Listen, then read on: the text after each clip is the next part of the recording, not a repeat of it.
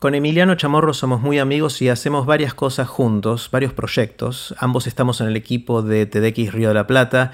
Emi es profesor invitado del mundo de las ideas. Ya estuvo en Aprender de Grandes en otro episodio que si no lo escucharon los invito a hacerlo porque estuvo muy bueno, pero que no es necesario para escuchar este. Y ahora lo estoy ayudando en un proyecto que él lidera que se llama el Instituto Baikal. Les recomiendo que lo miren, es institutobaikal.com y el objetivo del Instituto Baikal es celebrar las ideas de la humanidad. Cuando le pregunté a Emi y conversamos sobre cuáles son esas ideas, no era fácil definirlas, así que nos dimos mutuamente un desafío para este episodio de Aprender de Grandes que tiene un formato distinto a todos los demás y que creo lo van a disfrutar mucho. Pero antes de dejarlos con Emi, les recuerdo que es todo esto.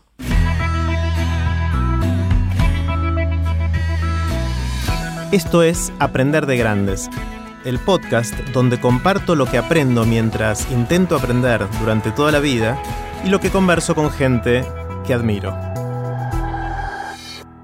Puse los links relevantes en aprenderdegrandes.com barra EMI 2019 con ustedes Emiliano Chamorro. Emi, voy a empezar describiendo la locura que se nos ocurrió para que todos la entiendan. Eh, la explico así, vos corregime si, no viene por ahí la, mano. Dale. Eh, en muchas de las cosas que hacemos, desde TX Río de la Plata, el mundo de las ideas, Baikal, las distintas cosas en las que estamos involucrados a aprender de grandes, nos interesan a los dos las ideas como motor de no sé qué eh, en el mundo, en la humanidad, en la historia de la humanidad. Y cuando salimos a caminar solemos pelotear estas ideas. Entonces nos propusimos hacer el ejercicio de pensar un número de ideas cada uno que nos llamen la atención.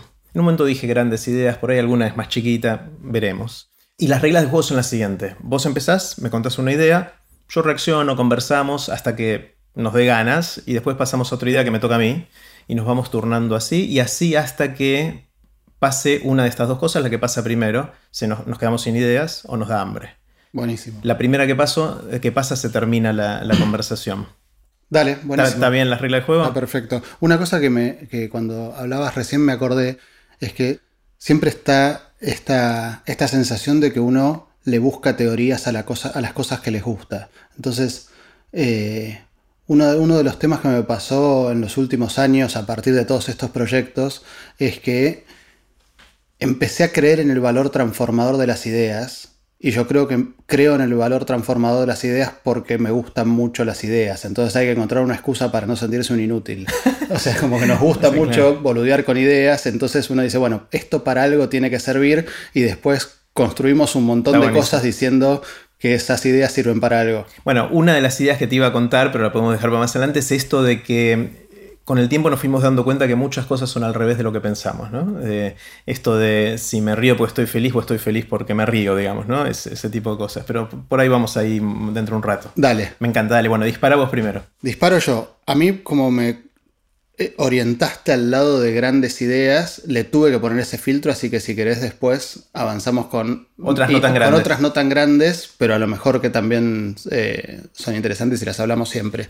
aclaro para todos que yo te dije ese filtro de preparación, pero me olvidé, con lo cual las mías no son grandes ideas. Hay algunas más grandes. O sea, me cagaste básicamente, me hiciste, la gran Cherry, bien.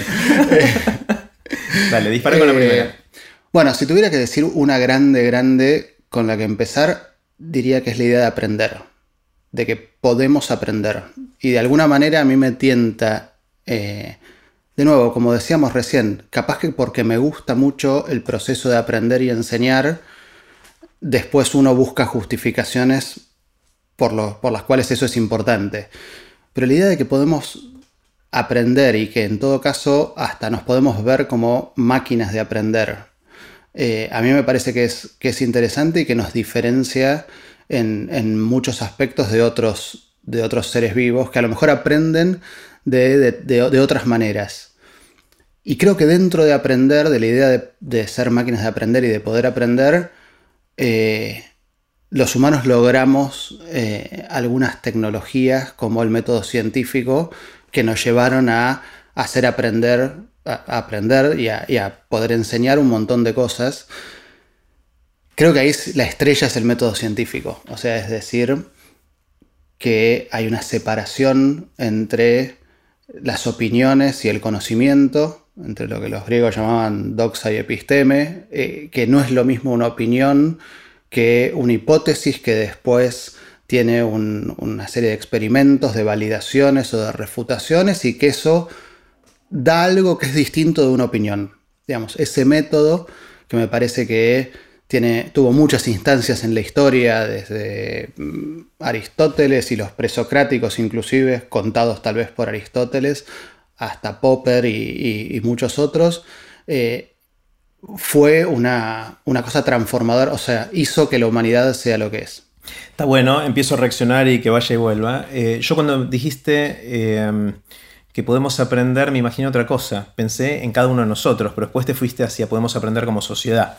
Eh, y donde el método científico juega un rol importante. Eh, yo pensé que ibas a ir por la otra, que a mí me, sorprende y me fascina tanto o más todavía, que nacemos con un poco de hardware que se termina de configurar, o de hecho se sigue configurando a lo largo de la vida, pero que nuestro código genético es solo una parte de quién somos y todo lo demás lo aprendemos literalmente durante la vida. La educación, cómo absorbemos la cultura, cómo desarrollamos nuestra identidad, todo ese tipo de cosas, es aprender como individuo y lo otro es aprender como sociedad. ¿no? Y hay un paralelismo. De hecho, Piaget escribió un libro que creo que se llama Psicogénesis e Historia de la Ciencia, en la que hace el paralelismo sobre cómo aprende un niño y cómo aprende la sociedad. Y hay estadios que son bastante paralelos entre la, mentalidad mágica de un chico y la mentalidad mágica de los albores de la humanidad y después cómo fuimos construyéndonos sobre, sobre bases más basadas en evidencia. entonces como humanidad, ¿en dónde estamos ahora? ¿Que es la adolescencia? y siempre uno donde está piensa que es el final, pero no es nunca. Así que siempre decimos que la historia termina con nosotros, pero probablemente dentro de 2000 años nos vean como otra cosa. Sí, a mí lo del, método científico... Eh, Voy a decir algo ahora, pero me acabo de dar cuenta que en realidad vamos a. No sé si va a ser muy ordenado esto, porque voy a empezar a tocar en otra de las ideas que yo había pensado decirte más adelante. Con lo cual, eh, a mí el, método científico me trae a otra idea, eh, que es el asombro que yo siento por la capacidad que tenemos de más o menos entender el mundo.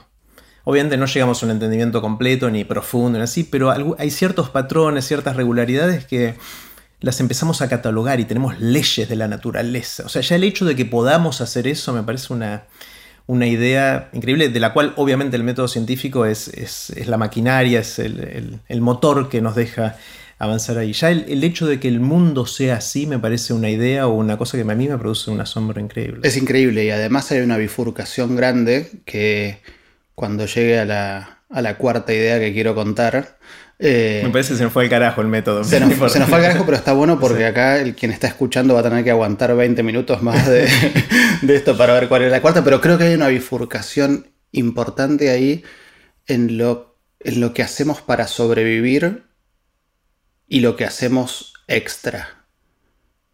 sobrevivir de... sus necesidades básicas o... Reproducción. Ah.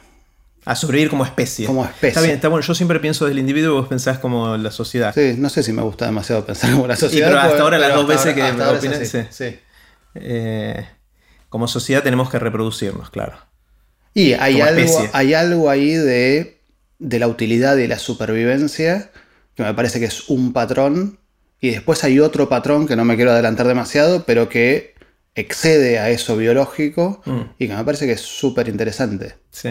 Eh, hace un tiempo teníamos una discusión con un grupo de gente de cuál es el porqué profundo de cada uno, ¿no? O el para qué, qué es lo que nos mueve, el why, como diría Simon Sinek en su charla TED. Eh, y todos decían para ayudar a la sociedad, para no sé qué, no sé qué. Y uno levanta la mano y dice, no, o sea, es que todo lo que hago es para procrear. Claro. Que en realidad, no, ni siquiera eso, es para tener sexo. Se lo, robó a Dolina. Claro, bueno, esto creo que Dolina tampoco es muy original con eso. Pero, mm, pero sí, eh, creo que el, tema de, la procreación no es solo una necesidad. Eh, de, la especie, sino que cada uno, si empezás a escarbar, hay mucho ahí de lo que hacemos para destacarnos de alguna manera y generar vínculos que, entre otras cosas, te permitan eh, procrear, pero desde el punto de vista de uno es tener sexo, esencialmente. Claro, y, ahí me parece que hay un, punto en el que eh, nos separamos de la biología. En el que por un lado somos biología, pero por otro lado somos más que biología. Piaget decía, la matemática es la parte más elevada de la biología. O sea, como nosotros creo que, a diferencia de otras especies, tenemos una capa mucho más grande, desligada de la biología, y eso es, algo que es lo que nos hace probablemente humanos. Claro. Y eso eh, nos lo da nuestra genética, que es la capacidad de recordar, de enseñar, de adquirir cosas, y socialmente la construcción de esa cultura a lo largo del tiempo, ¿no? Bueno, hay una cosa que no puse como una de las, de, las ideas, pero que creo que es una cosa subyacente, sería como la idea cero o el sistema operativo, que es el lenguaje. Parece que hay algo que el lenguaje permite como sistema operativo, que es difícil de poner que el, lenguaje es una idea, más bien me parece que es como una tecnología o como un sistema operativo, eh, y que nos distingue de, de, otros lenguajes y de otros sistemas operativos. Tenemos un una plataforma más rica para construir cosas. Claro, siempre, nunca estudié el tema del origen del lenguaje y todo eso, pero siempre me queda la duda de si es un paso más de la evolución natural o si es una invención, que es un poquito distinto ¿no? en los mecanismos. Sí, eh, parece ser que es parte de lo biológico, ¿no? Que es, que es algo que, que tiene que ver con el hardware. Igual, pregúntaselo a Sigman. Sí, sí, o, sí, o a Pinker, no sé. Sí, claro. Bueno, Sigman es nuestro Pinker. Claro, más o menos. Eh, pero entonces volvamos a, tu primera idea, que es eh, nuestra capacidad de aprender. Eh, tiene, o sea, podemos hacer doble clic en esa y meternos en ese tema y hablar todo el tiempo de eso. Esto es aprender de grandes, con lo cual a eso nos dedicamos acá, de tratar de seguir aprendiendo como individuos, pero bueno, está la capa también de aprender como, como sociedad. A mí me, Pensando en el tema de la sociedad, me fascina cómo muchas de las grandes ideas tardamos mucho en aprender. Está buenísimo que tenemos esa capacidad, pero uno diría, che, esto ya es obvio, deberíamos hacerlo así, y ves que el mundo no va en esa dirección, ¿no? ¿no? sé cómo... es increíble que hay algunas cosas en las que parece que aprendemos bien y otras que parece que no aprendemos. O sea, vos si decimos en, en cuestiones más ligadas a cosas mensurables de ciencia, ahí hay una sensación de progreso. Vivimos mucho más que antes y curamos muchas más enfermedades que antes. Y si uno dice en temas más eh, resbaladizos, como pueden ser el arte o la filosofía o la literatura, no sé cuánto aprendemos, no sé cuánto mejor es el último premio Nobel de literatura que Homero.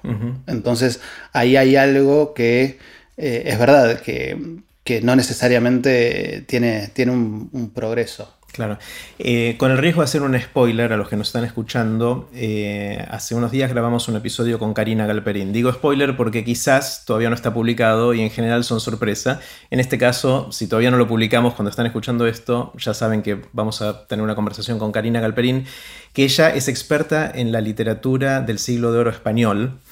Em, y una de las cosas que me decía ella que me impactó mucho es esto de que a veces tenemos la sensación de progreso, que está basada en desarrollos tecnológicos que nos permiten hacer todas esas cosas maravillosas que decías vos, pero que leyendo a la gente del siglo de oro español, leyendo a los griegos, nos damos cuenta que un montón de las preguntas siguen siendo las mismas y un montón de las preocupaciones y de, inclusive de los vínculos, de cómo nos relacionamos. Em, no cambia tanto. Hay como una constante a lo largo del tiempo y que obviamente la gran pregunta es cuáles de esas cosas se van a mantener hacia adelante y cuáles no, ¿no? Y hay una cosa de que nunca se sabe cuál es el origen. Siempre mm. cuando lo escuchamos a Andrei, que es otro de los que anda dando vueltas en estos proyectos que contaste, eh, vemos que lo que uno dijo probablemente lo dijo otro antes y cuando uno rastrea el origen es como que la humanidad va redescubriendo sus propias ideas y olvidándoselas y redescubriéndolas, pero capaz que algo que uno atribuye hoy a Darwin estaba en Pitágoras y, y nos la habíamos olvidado por 200 años, redescubierto, vuelto a, olvidar y redescubierto de vuelta.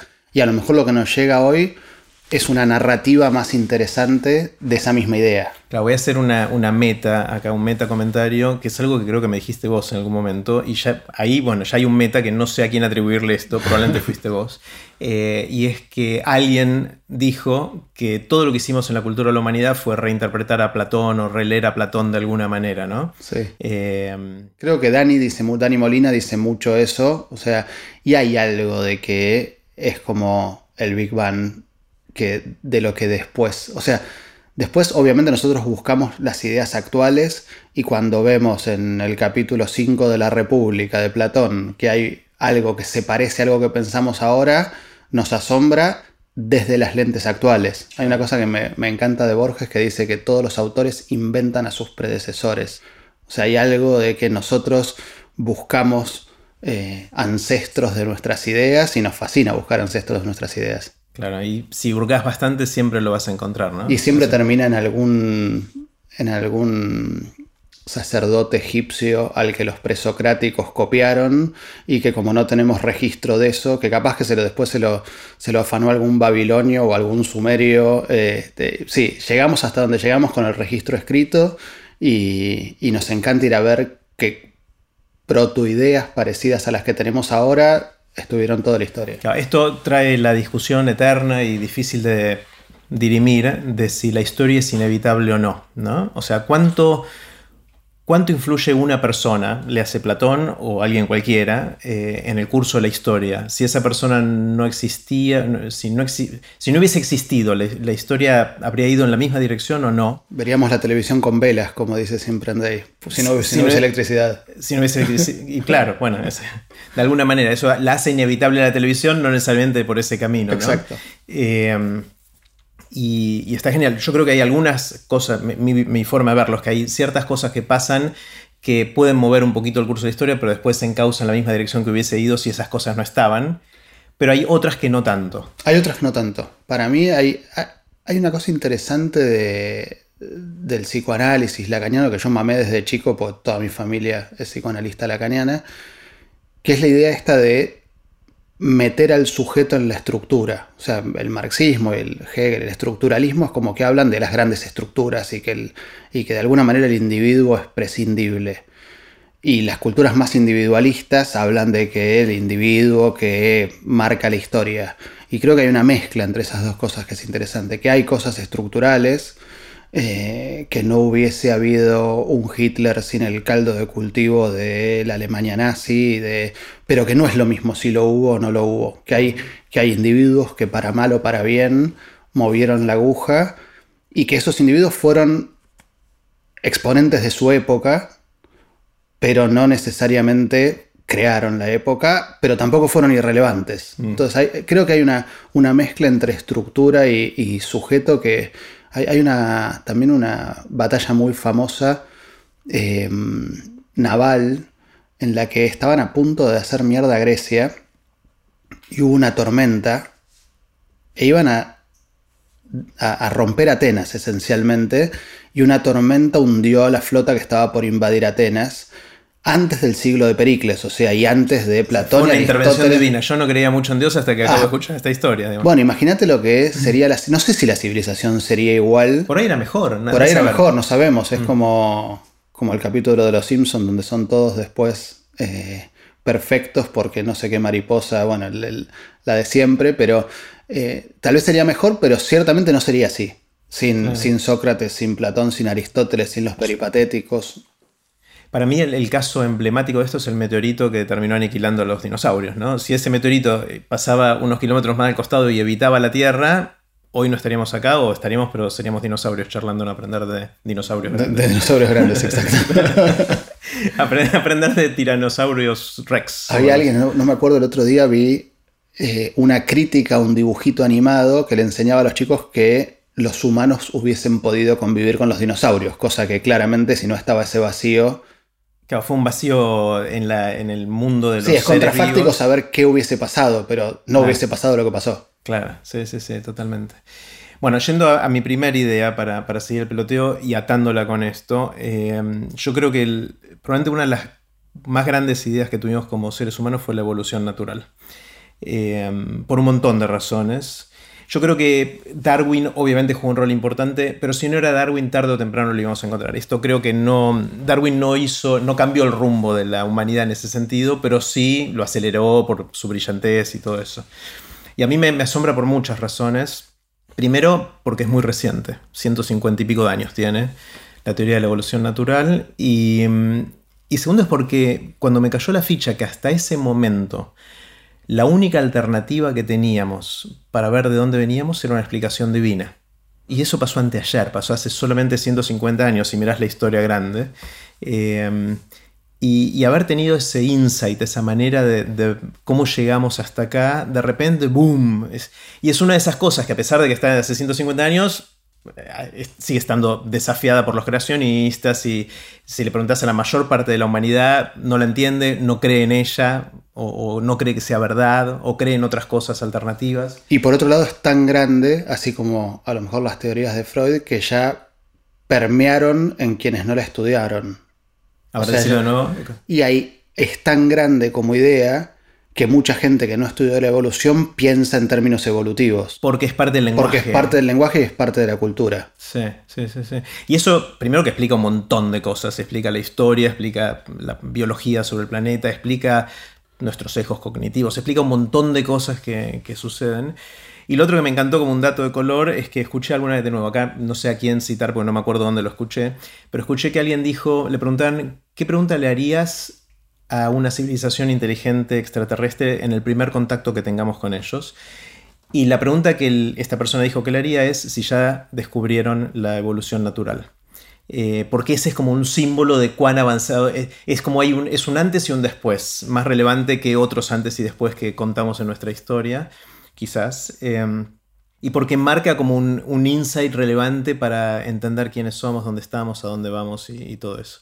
Pero entonces ahí me surge la otra pregunta, si, pero esto es más una duda, no es una idea de la humanidad, es si podría existir vida inteligente que haya surgido con un proceso que no sea la evolución natural y que no sea creacionista, porque sí creo que nosotros podemos ser creacionistas ahora, ¿no? De crear otros tipos de vida, artificial o electrónica o lo que fuera. De hecho, ahora estamos poniendo en jaque la, la evolución. Estamos poniendo en jaque la selección natural con todo lo que logramos crear a nivel científico, porque ahora hay, nada, un montón de cosas extra evolutivas que van a toquetear la evolución para Bueno, de hecho ya la estamos toqueteando porque uno de, las, de los mecanismos principales de la evolución natural es que los seres menos aptos se tienen que morir antes de reproducirse. Y ahora nosotros prolongamos la vida y entonces ya los seres humanos no estamos teniendo una evolución natural natural, o sea, ya estamos interviniendo muchísimo. Y además la prolongamos mucho más que lo que necesitamos para reproducirnos y cuidar a las crías. Claro. O sea, ahora toda la medicina está enfocada en que vivamos un montón de tiempo inútil que antes no era necesario, que evolutivamente no es necesario para nada. E-, esa es como la primera deriva. La segunda es que vamos nos estamos metiendo con CRISPR y con todo eso a, editar genes y a, hacer nosotros las mutaciones. Creo que no contaste las reglas que propusiste para esta charla, que es que ninguno de los dos sabe las ideas que, va a plantear el otro. buena, buena aclaración. Era obvio que evolución iba a ser de los dos y estuve a punto de poner la primera para que no me cagues. y la dejé Yo la puse primera porque dije, cuando dijiste aprender, ya está, dije voy con la evolución. Es, un... Eh, yo, yo la tenía obviamente también. Evolución me parece que, que hay algo interesante de creo que es uno de los grandes momentos de abandono de Dios, mm. de, la humanidad, y de abandono no solo de Dios, sino de la moral, de, que hay algo que rige a la historia de la humanidad, que es el éxito, y es qué funciona y qué no funciona, más allá de qué está bien o qué está mal. Y después me parece que tiene correlatos tanto para entender a la biología, pero también para un montón de cosas que hacemos todos los días. Hoy cuando estamos pensando en cómo hacer una empresa, cómo hacer un proyecto, aplicamos teoría de la evolución. Decimos, bueno, che, acá hay que hacer variación y selección natural. O sea, hay que probar muchas cosas, ver qué tracciona, matar lo que no tracciona y abstraernos de pensar qué debería funcionar. O sea, ¿eso es porque lo tomamos como una metáfora para explicar lo que ya hacíamos o lo tomamos de inspiración para decidir que ahora los que hacen lean startups y eh, todo ese tipo de cosas y pivotean y todo ese lenguaje del emprendedurismo o sea, ¿qué es inspiración o metáfora? ¿Cómo lo ves? Lo veo más por el lado de inspiración, de que hay algo ahí de, una tecnología, mm. una idea, una tecnología que sabemos que funciona y que la estamos aplicando a otras cosas que, en las que funciona también. y, que, y, que, no funciona, digamos, la, la, versión vieja de cómo hacer empresas era una versión que se asemejaba mucho más a la religión, a decir cómo hay que construir una narrativa para que esto funcione. Y la versión nueva de cómo hacer empresas se parece mucho más a la evolución, que es básicamente probar mucho y, ver qué tracciona y qué no tracciona.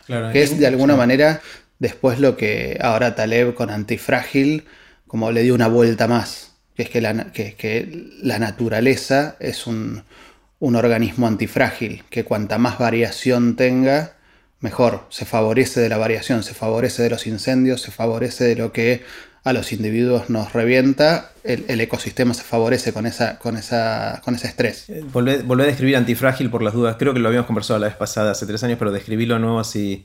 No antifrágil es esta idea de que hay cosas que son frágiles, o sea que con la tensión se rompen. Hay cosas que son robustas, quiere decir que con, con el estrés, con la tensión no se rompen. Y hay cosas que son antifrágiles, que quiere decir que con el estrés se favorecen. Y de alguna manera la evolución es una maquinaria antifrágil, porque uno dice, precisamente, se hicieron pelota los dinosaurios y acá estamos nosotros. Eh, no es una, digamos, si hubiese que hacer una moral dinosauria, probablemente estaría en contra del meteorito. Claro. Pero a la evolución no le importa eso. Claro, sí, sí, sí. Eh, es verdad que Dios ha muerto, pero no ha muerto tanto, eh, con, desde Darwin a esta parte, ¿no? Eh, es una de esas cosas que se resiste a, terminar de morir, ¿no? Sí, creo que es interesante ver esto que hablábamos al principio, ahora que con un grupo de gente estamos como muy metidos en, en como la arqueología de las ideas y ver de dónde viene cada cosa todas las construcciones que estamos viendo de la justificación de la existencia de Dios, por ejemplo, todas las versiones del argumento ontológico o lo que Descartes planteaba sobre la existencia de Dios, ni que hablar Spinoza, etc., tienen que ver con una creencia previa. Es una creencia previa que después probablemente hay un discurso que la, que la justifica y un argumento que busca, eh, que busca apoyar una creencia previa. De alguna manera esto de que, y probablemente a quienes no estamos en esa narrativa nos pasa lo mismo. Muy probablemente nacimos en una casa o tuvimos determinados eventos en la vida que nos llevaron a creer primero determinada cuestión y después le buscamos una racionalización. Y si hubiésemos nacido en un, hogar creyente o hubiésemos tenido determinadas influencias o determinados hechos en la vida, como pueden ser hechos trágicos, hubo mucha gente que se volcó de la religión a la no religión o de la no religión a la religión, y después viene todo un dispositivo argumentativo que en verdad está basado en una posición previa. claro. Lo típico que decidimos inconscientemente, emocionalmente, y después hacemos una narrativa para explicar por qué decidimos. Bueno, uno de los hitos fundamentales de, de la vida de Darwin es cuando se le muere la hija. Y de alguna manera se podría hasta pensar que la idea de evolución y de la publicación del origen de las especies es una pelea de Darwin con Dios por el, porque se le murió la hija. Ah, no es una construcción intelectual. Era su hija favorita, Ana, creo que se llamaba. Eh, sí. Eh, está, buenísimo. La otra cosa que me fascina es la historia de Darwin y de cómo se le ocurrió esto. O sea, pensar que estamos en 1850 más o menos, para poner números redondos. Eh, en realidad fue antes su viaje por el Beagle, terminó en 1837, si mal no recuerdo. Eh, tenía 28 años y ahí se le ocurrió el origen común, porque de las dos grandes aportes, uno es el origen común y otro es los mecanismos de la evolución, que es lo que publicó después en el libro El origen de las especies. Eh, cuando volvió de ese viaje ya se le ocurrió el origen común, todos venimos de un mismo ancestro, todo eso, pero cómo eran los mecanismos fue más adelante en su vida, alrededor de mediados del siglo XIX. Y, cómo mirando pajaritos y bichitos que había en distintos lugares que fue visitando, construyó esta, esta, o sea, tuvo este insight, ¿no? Tuvo esta idea, eso me parece una cosa increíble. Y si te pones a mirar el, como el puterío de la época, yo creo que muchas de esas cosas fueron construcciones intelectuales argumentativas para pelearse con gente que le caía mal.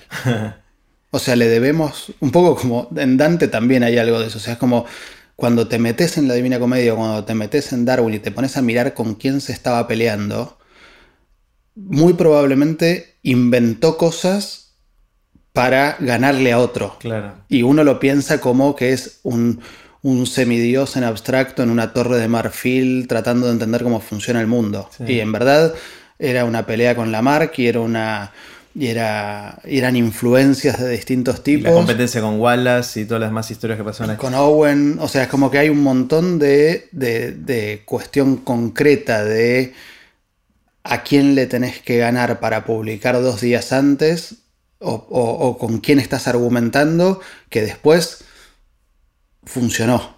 Claro, sí, sí, sí, sí. Bueno, vamos con tu segunda idea. Mi segunda idea. Esta es recontra polémica, no sabía si ponerla o no, pero bueno, acá va. Es la propiedad.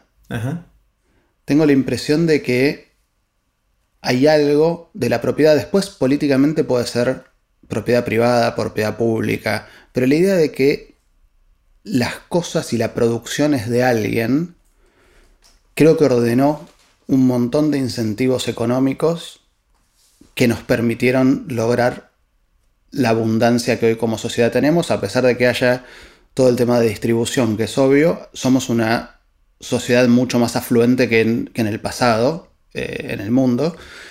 Afluente en el sentido de rica de rica, de, las capas y capas de civilización y de cosas materiales que tenemos, que sería muy complicado pensar cómo se producirían si alguien no hubiese puesto un alambrado, se hubiese sentado en un lugar y hubiese dicho, esto es mío. Esto es mío. Entonces hay algo después, obviamente, de cómo se maneja esa propiedad, de cuánto tiene que ser público, de cuánto tiene que ser privado, después cada uno tiene sus líneas ideológicas, pero la idea de que existe el concepto de propiedad me parece que generó un, tema de incentivos muy muy importante como motor de producción material que después posibilitó, posibilitó otras cosas. Y un, uno de, las, eh, de los ejemplos que, me gusta a mí con esto es, hay un librito de Jeffrey Sachs que se llama El fin de la pobreza eh, y que cuenta una historia que es que cuando China pasa de la primera generación de líderes comunistas a la segunda, o sea, cuando pasa de Mao a Deng Xiaoping, hacen una, un cambio, que es que en China parece que tenían como unas, una unidad de medida de la tierra, que es equivalente a una hectárea, en la cual el, el primer, como si fuera quintal, el primer, la primera unidad de cultivos se la, tenían que quedar, la familia que lo producía, y de ahí en adelante todo el resto se lo tenían que dar al Estado. Y obviamente todos producían uno. Y Deng cambió esa regla y dijo, bueno, la primera para el Estado y todo lo que produzcan de ahí en más para la familia, y hubo una explosión de productividad agrícola que provocó después las migraciones a las ciudades y que provocó el boom de, crecimiento chino desde el, desde el 80 hasta, hasta ahora. Entonces ahí hay algo que me parece que en general uno dice, bueno, la política es algo que es un reflejo de la estructura económica. Marx hablaba de la superestructura, de que tenemos, de que lo que manda son el cambio tecnológico que determina las relaciones de producción y que las relaciones de producción determinan la infraestructura económica y que después todo lo que viene arriba son reflejos. Es la cultura, la política, la ideología, son todas construcciones posteriores y que la aposta es el cambio tecnológico y las relaciones de producción. Pero acá hay un ejemplo al revés, que es un cambio político legislativo basado en la propiedad te transformó por completo las relaciones de producción y de economía. O sea, es como que hay algo... Cambiaste los incentivos de un plumazo. Cambiaste los incentivos de un plumazo. Y eso es, posible gracias a la propiedad privada y este tipo de... A la propiedad, no sé si privada o pública. Sí, sí. Digamos, porque vos también podés decir que, hay incentivos en propiedad pública. De hecho, hay un montón de ejemplos en, lugares con propiedad más pública que funcionan muy bien. En China mismo vos no tenés propiedad privada de la tierra. Ustedes son como concesiones por 99 años. Vos lo que construís no es tuyo, es del Estado. O por lo menos cuando visité China me contaron que era así. No, no, no sé si ahora cambió, pero no hay propiedad privada de la tierra. Está buenísimo. Yo el tema de, la propiedad lo tenía dentro de una lista de, em, de los grandes inventos que tuvimos, que muchos son inventos sociales, como, como este, eh, no todos son la imprenta, digamos. Inventos que son cosas y hay inventos que son construcciones, como la propiedad, el dinero, el dinero es otro. O sea, sin dinero, o sea, imagínate estar haciendo trueques hoy, o sea, sería imposible. El dinero creo que es pues, una de las invenciones que también aceitó la maquinaria del progreso junto con el de la, propiedad. Eh, te digo cuáles había puesto, y esta ya es como otra. Y es, es una lista, obviamente, súper incompleta. Eh, y que, es una bolsa de gatos, porque hay cosas re distintas dentro, dentro de esto. Eh, quizás la, rueda es el estereotípico de la primera cosa útil que despegó la, movida, pero ya hace un montón de, tiempo. Eh, el idioma que te decía antes, la capacidad de hablar, no sé si es invento o es eh, consecuencia de la, evolución natural, así que no sé cómo clasificarlo. Eh, la escritura, obviamente, hasta que no escribíamos era solo tradición oral y era muy difícil de construir cultura hasta no poder registrar todo eso. Eh, la imprenta después lo, llevó al siguiente nivel de masividad y todo eso. Son como escalones. De Internet al siguiente. Exacto, y ahí después viene Internet como, como uno más adelante. Em, lo otro que me parece que es un invento, hoy lo llamamos computadora, pero es la máquina de propósito general. O sea, está en una máquina programable para hacer distintas cosas y hoy es central en nuestras vidas. Fue algo también que, nos cambió radicalmente como, como una nueva tecnología.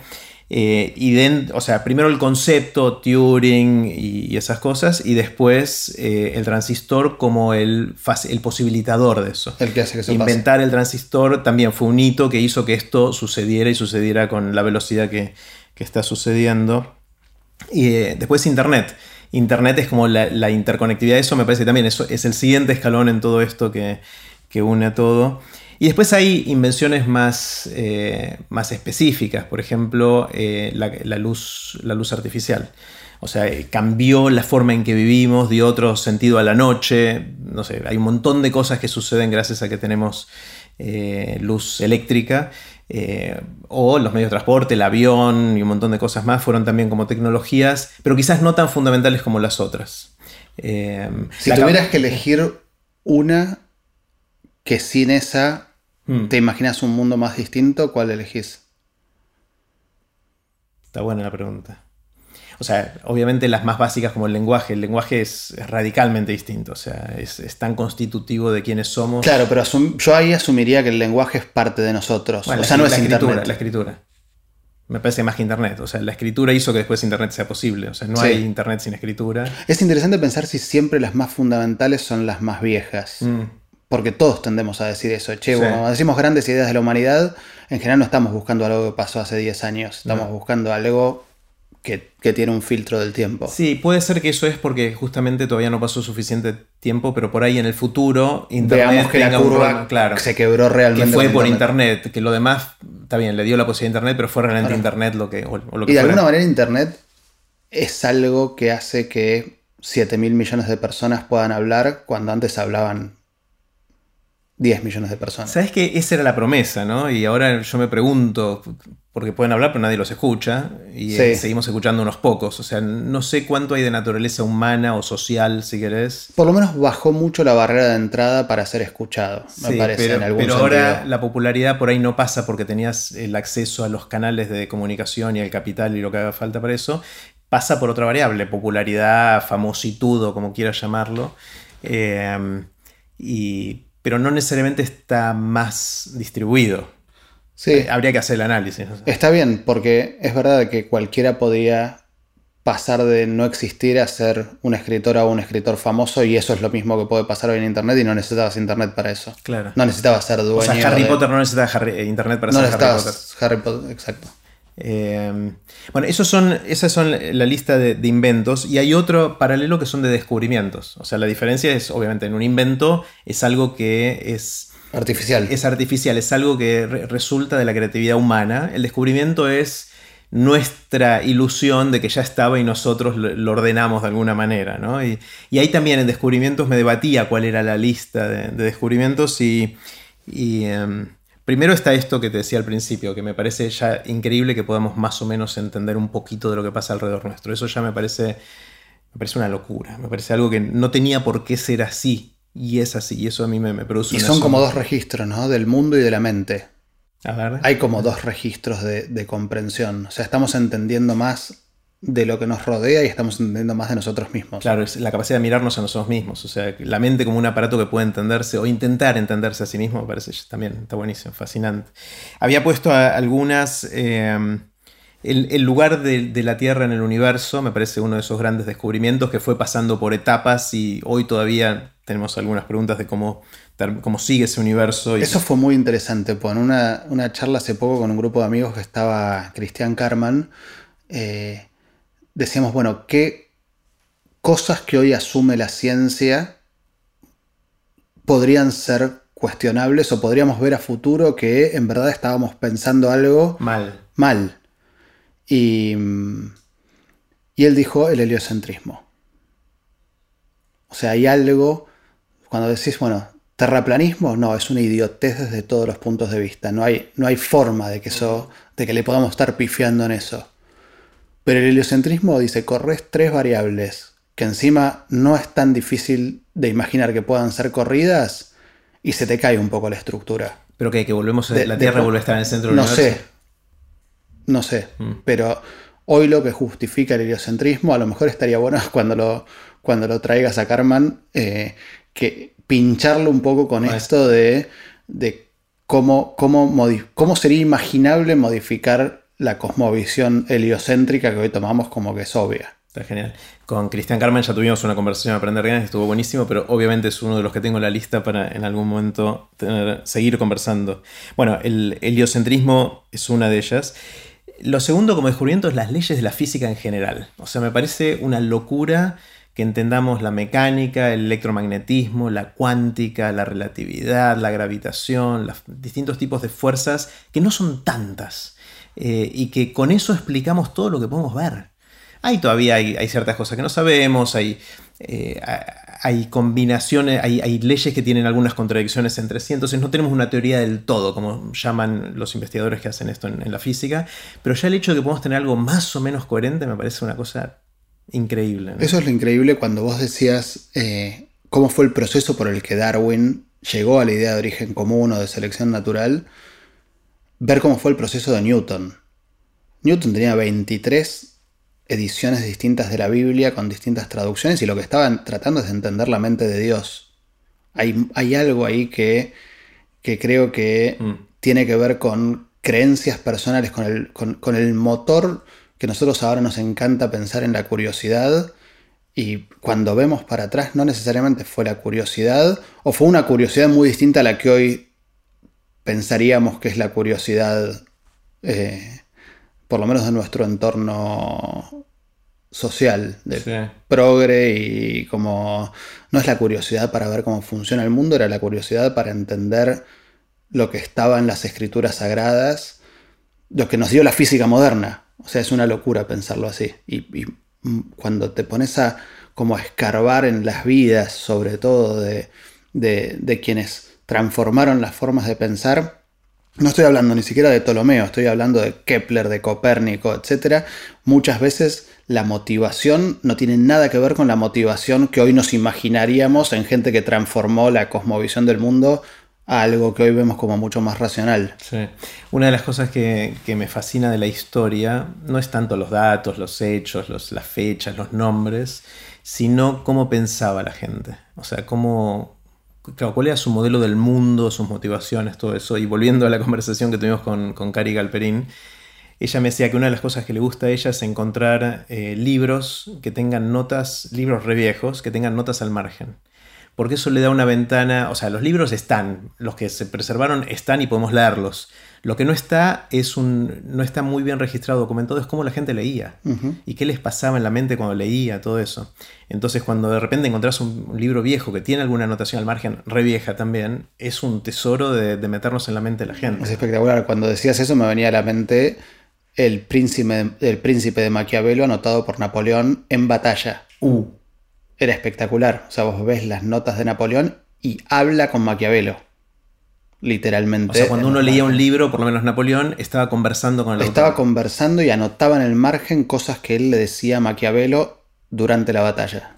O sea, le respondía. Le un- respondía. Wow. Decía, en esto te equivocaste, en esto tenés razón, mirá vos lo que... Y me está pasando algo parecido.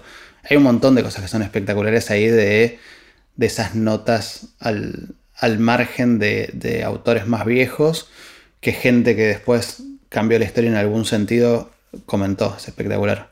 Claro, yo siempre pienso que el- hoy tenemos un registro de lo que le pasa a la gente, a la sociedad, al mundo, muy distinto al que había en el pasado, con lo cual los historiadores del futuro, cuando estudian el 2019, van a tener una tarea más fácil y más difícil que los anteriores. Más fácil porque está toda la documentación, más difícil es pues enorme la cantidad de datos que hay, imposible de, de digerir, de procesar.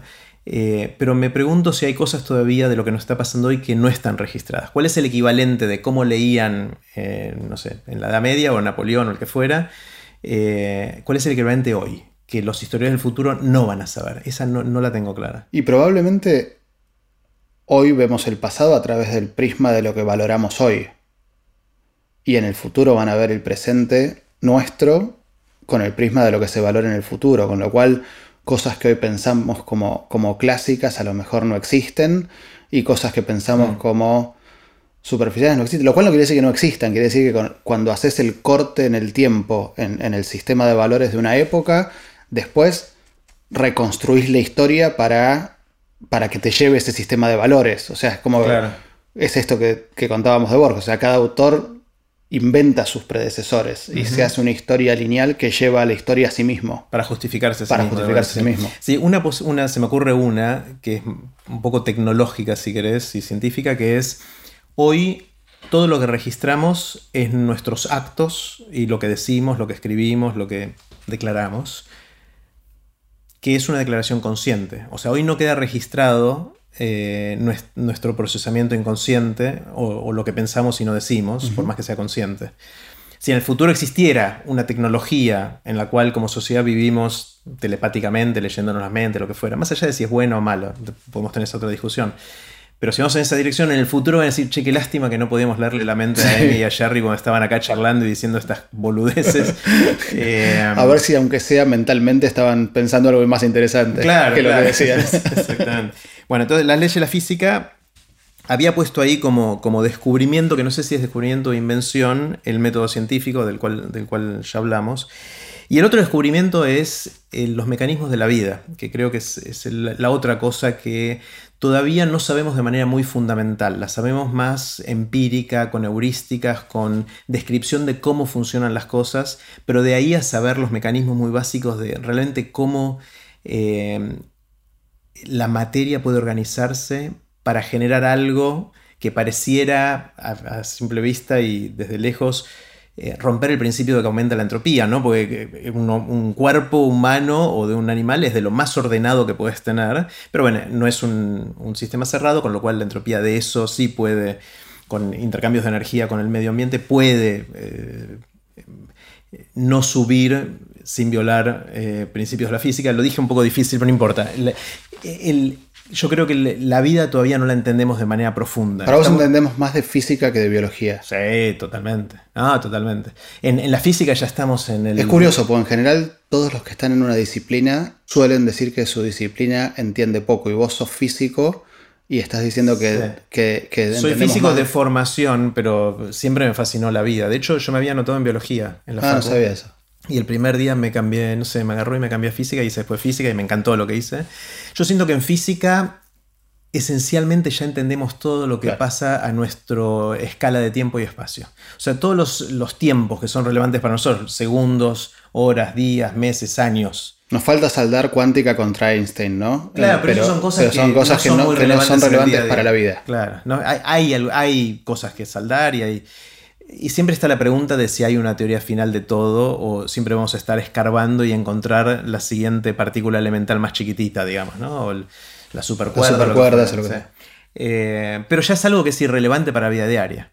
En cambio, la vida y entender la vida es súper relevante. O sea, nos morimos todo y no entendemos bien por qué nos morimos o cómo evitar que, eh, que nos moramos o que tenemos enfermedades, un montón de cosas así. Es interesante porque cuando uno piensa en carreras, si tuviera que volver a empezar, creo que todos los que, digamos, muchas de las personas que conozco irían mucho más por el lado de la biología que de la física hoy. O sea, como eh, hay como más terreno fértil para, para mover la aguja. Sí. Es interesante Richard Feynman, que es un físico que ya falleció y que es uno de mis ídolos de, siempre, de, adolescente. Em, se tomó un sabático, no sé si fueron 3, 4 meses, algún verano, que se, se metió a estudiar biología y a tratar de hacer investigación en biología. Em, y después de ese tiempo volvió y dijo, dejo es demasiado difícil. El tipo este era un bocho, pero de aquellos premios Nobel y un montón de cosas más. Eh, aparte, buen músico, o sea, esos tipos que dibujaba, hacía un montón de cosas. Em, y que él se haya metido en la biología y haya dicho, es muy difícil, no puedo, y haya vuelto a la física, me parece una declaración muy interesante. El low hanging fruit era la física. La física es lo fácil, claro, era lo, que, que, vos podías conseguir rápidamente. Pero creo que lo dijo, porque los biólogos no lo sienten así. Los biólogos dicen, bueno, hay muchas cosas para hacer y sienten que avanzan, pero porque él lo veía desde lo que yo llamo primeros principios. Y por ahí esto es otra de las ideas que, quería compartir. La idea de mirar las cosas desde primeros principios. Eh, que yo lo, empecé a ver desde la física, ¿no? Desde la física, ver algo, tratar de estudiar algo desde primeros principios significa tratar de estudiar un fenómeno físico sin usar supuestos empíricos. Es decir, desde la teoría tratar de hacer predicciones respecto a cómo el mundo se comporta. Eh, y después vas al laboratorio, puedes ir vos o otra persona al laboratorio y ver si esas predicciones que vos hiciste están bien o mal. Si están bien, es como que tu teoría reafirma que por ahora es válida. O inclusive puedes hacer extrapolaciones matemáticas y decir, che, acá debería haber algo y cuatro décadas después lo podés ver. mucho lo que hizo Einstein. o, los agujeros negros o el yendo sin cuando Einstein eh, publicó en el 1915 la teoría relativa general, él dijo dentro de dos o tres años hay un eclipse total de sol, miren ahí que van a ver una estrella que no deberían ver porque la luz se curva cuando pasa por el sol por un efecto de, que predice su teoría relativa general. Y fueron a. Fue una expedición que hubo que ir al lugar donde mejor se veía eso, miraron y al día siguiente dijeron: Sí, efectivamente, vimos la estrellita ahí que no deberíamos haber visto. Eh, y Einstein fueron a decir: ¿y qué le parece? Obvio que iba a ser. O sea, ni siquiera se Me sorprendió. claro, no, era como que obvio que iba a ser así. Estaban todos faneados. O sea, bueno. Em, perdí el hilo de donde veníamos. Bueno, aprovecho para meter dos cosas que me. Ah, espera, perdón, perdón, primeros principios, perdón. Ah, termino esta idea, acordate lo que ibas a decir. Sí, sí, ya lo noté. Eh, esta idea de primeros principios es algo que, de hecho, mi doctorado estaba basado en eso. O sea, era cómo predecir las propiedades de ciertos materiales, aleaciones, que quiere decir es un material que se compone de dos o más elementos de la tabla periódica. Es decir, no es hierro puro, es hierro con carbono que entonces haces acero con eso y algunas cosas más. Y eso predecís matemáticamente cómo va a funcionar antes de... Claro, agarrás las leyes de la física más básicas, que es el electromagnetismo y la mecánica cuántica, que son las dos teorías que a esa escala son relevantes, y los metes, haces modelos matemáticos bastante complejos eh, usando muchas computadoras y, modelos sofisticados que te permiten decir, si mezclas, por ejemplo, silicio y germanio, que son dos elementos de la tabla periódica, bajo ciertas condiciones, eh, esta va a ser cierta propiedad que después puedes ir a medir, propiedades mecánicas, eh, eléctricas, etc. Y después puedes ir al laboratorio y ver si tu predicción funciona o no funciona. Eso es lo que hice para, mi doctorado. Y eso me quedó como una idea subyacente en muchas de las cosas que hice después en la vida y me permite ver el mundo eh, de una manera distinta, con mucho sesgo obviamente, de tratar de entender las razones fundamentales por qué las cosas son como son. Y hace poquito leí un artículo de Tim Urban, eh, que es un, flaco que escribe un blog que se llama eh, Wait But Why, que es espectacular, y que hizo una nota sobre cómo Elon Musk como emprendedor es un emprendedor de primeros principios, que me encantó y me voló la cabeza como pegó todo el círculo esa, esa idea. Y Elon Musk se pregunta, si tenemos que tirar cohetes para ir al espacio, ¿cuál es la mejor manera de hacerlo? No es, no es cuál es la mejor manera de mejorar los cohetes que ya hicimos como hicimos por razones históricas. Está buenísimo. Es empezar desde cero algo, es decir, saquémonos todos los preconceptos que tengamos y vamos a lo básico. Necesitamos que esto vuele. ¿Cuál es la mejor manera para que vuele? Eh, entonces me encantó como una idea de esto de mirar las cosas de primeros principios como algo me parece que te saca de buscar la mejora incremental. Está buenísimo y es aplicable a todo lo que hacemos en la vida, porque muchas veces está el, cuento este de, la familia que cocinaba el, lomo con las, con las puntas cortadas y nadie sabía por qué hasta que encontraron a la abuela de 90 años que era la originaria de esa, la, originadora de esa, de esa idea, y cuando le fueron a preguntar por qué salía mejor el lomo, contestó no, porque el horno era chico y no me entraba así, no. O sea, eh, y, también pasa con los ferrocarriles eh, y con los, con los túneles en el Imperio Romano y con, un montón de cosas que, son anacrónicas y que seguimos haciendo y que lo mejor hubiese sido mm. Preguntarse cómo es la mejor manera de hacer esto de cero. Está lleno de accidentes históricos que hoy no nos preguntamos por qué hacemos las cosas como las hacemos. También tiene, me parece, su, su riesgo eso. A mí me preocupa un poco cuando pensamos así la educación. Tengo la sensación de que cuando quien se pregunta cómo es la mejor manera de hacer esto de cero vive en un barrio de alto poder adquisitivo y lo piensa para sus propios hijos y ese grupo de personas influye desproporcionadamente en políticas públicas, probablemente no esté pensando cómo funciona eso en un lugar con millones de chicos sin esos recursos.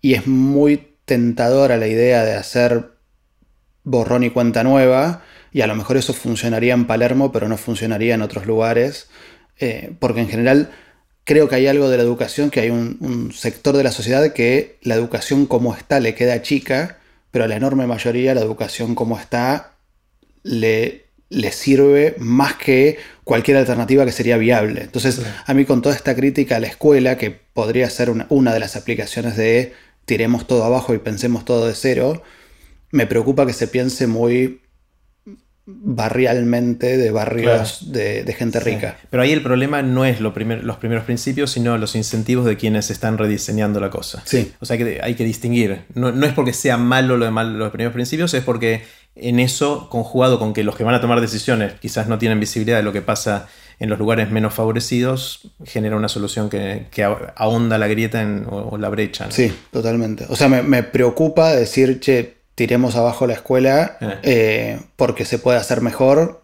y, que mejor se puede hacer solo en Palermo. ¿Cuál era tu otra idea que te interrumpí antes? No, dos comentarios a tu idea anterior. Uno ya sabes que mi charla de TED favorita es la de Big History. y ahí hay algo que vos nombraste de violación de la entropía, que me parece que en esa charla es espectacular, que dice, bueno, según la entropía, nada de todo esto que estamos haciendo sería viable. O sea, no, no podríamos estar charlando estas cosas en un podcast, tendríamos que estar cultivando papas para almorzar dentro de un rato. Y que aún con esta fuerza fuerte que nos lleva del orden al caos, podemos construir capa sobre capa de civilización, siendo cada vez más frágiles, pero cada vez más sofisticados, y que hay como algunos bolsones de lo que el que da la charla TED, que es como el, el, que está liderando el movimiento de Big History, que está muy apoyado por David Christian, David Christian eh, llama como Goldilocks Condition, o sea, es como condiciones perfectas en las que no es ni demasiado caluroso, ni demasiado frío, ni demasiado esto, ni demasiado lo otro, y que eso es cada vez más improbable, pero y, y nos hacemos cada vez más frágiles porque hoy se nos cae WhatsApp una hora que antes no necesitábamos y nos volvemos locos, somos cada vez más frágiles pero cada vez más sofisticados. Entonces ahí hay algo de, de fragilización continua por violar la ley de la entropía que no lo tenemos demasiado presente. No es que la violamos, ¿eh? no, se viola la ley de la entropía, es a primera vista sucede así, porque la ley de entropía dice que la entropía tiene que subir en un, en un eh, sistema que es aislado. Claro. Nosotros no somos un sistema aislado, tenemos intercambio de energía todo el tiempo con el medio ambiente. Pero como civilización no somos un sistema aislado. La Tierra, decís. Sí. Sí, más o menos, llega energía del Sol. Ok. Eh, o sea, no somos aislados del todo. Pero vos, para vos ahí en la charla, ¿le está pifiando a que somos una excepción a la, entropía? No es una excepción, ¿no? La ley de la entropía sigue siendo válida. O sea, no es, no es un contra... ¿Y cómo podés construir? Bueno, no es... Está bien, no es una excepción. Sigue siendo válida, pero es una excepción, ¿o no? No podrías construir demasiada complejidad. No, sí, sí, sí. ¿Por qué? Y, o sea, podemos construir lo que quieras. Eh, lo que pasa es que eh, es complejo el tema, pero no es que está mal la ley de la entropía. No, no es que está mal la entropía, pero es que estamos buscando, estamos, no, estamos azarosamente estamos encontrando determinadas, determinadas condiciones que en promedio no se podrían cumplir. Eh, hay una, una de las cosas que me encanta de todo esto de entender la vida que hablamos antes, es que no creo que no hay todavía una buena definición de qué está vivo y qué no, qué es la vida. Y hay una definición que me pareció interesante, que es la vida son mecanismos de generar paquetes que, viola, que parecerían violar lo de, la entropía. Es una, linda forma de ver la cosa y de hecho gente que está buscando vida extraterrestre en otros lugares se pregunta cómo poder medir la entropía de un lugar y si no es la que debería ser es porque hay vida ahí. Es como una manera indirecta de... Por ahora es un experimento mental, ¿no? Está buenísimo. Justo el otro día, el otro comentario que tenía cuando dijiste que la biología estaba mucho más atrasada que la física en entender cosas de, explicación cotidiana del mundo y de la vida. Eh, hace poquito tuvimos una charla en la que estábamos viendo qué impacto puede tener la inteligencia artificial en los próximos años. Y la idea es siempre, como ya está bastante difundida, que la, inteligencia artificial no va a ser un Terminator, no va a ser un, un, organismo humanoide inteligente, sino que la inteligencia artificial está penetrando en un montón de órdenes normales de la vida. Pero cuando apretamos mucho el acelerador con, bueno, pero ¿en dónde va a ser la diferencia? Y fue en disciplinas en las que hay un alto input de conocimiento, disciplinas que necesiten mucha inteligencia. Disciplinas que necesiten mucha inteligencia a lo mejor se, parece a lo que Feynman decía que lo excedía de la biología. Mm. Que capaz que ahora, con el advenimiento de la inteligencia artificial, por ejemplo en biotecnología, podamos hacer un, gran salto que a escala de inteligencia humana no podríamos hacer. Sí, ahí la, gran duda siempre es si vamos a poder avanzar con inteligencia artificial, no necesariamente vamos a poder conceptualizar. O sea, los mecanismos estos de inteligencia artificial usando redes neuronales y todo eso pueden ser muy buenos en construir un modelo que te permita predecir cosas y todo eso, pero de ahí a entender lo que nosotros llamaríamos el mecanismo de la vida, no sé si vamos a poder hacerlo, porque necesita una conceptualización. Eso ya es filosofía, eso ya es filosofía humana probablemente hecha sobre lo que la inteligencia artificial entienda. Eh, sí, eh, pero es parecido a cuando vino la revolución industrial y empezamos a crear máquinas de vapor porque sabíamos que funcionaban, pero todavía no teníamos bien desarrollada la termodinámica, que es lo que es la física que explica por qué las máquinas de vapor pueden funcionar. Eh, el hecho de no entender en profundidad no quiere decir que lo podamos usar y en la inteligencia artificial... Que no lo podemos usar. No quiere decir que no lo podemos usar, lo, podemos usar. de hecho, sucedió la revolución industrial y va a suceder la inteligencia artificial que va a resolver un montón de problemas, pero de ahí a entender por qué esa solución funciona, no sé si vamos a poder hacerlo. Sabes que una de las cosas que me partió la cabeza de Piaget fue que él decía que primero hacemos, después entendemos y después entendemos que entendimos. Mm.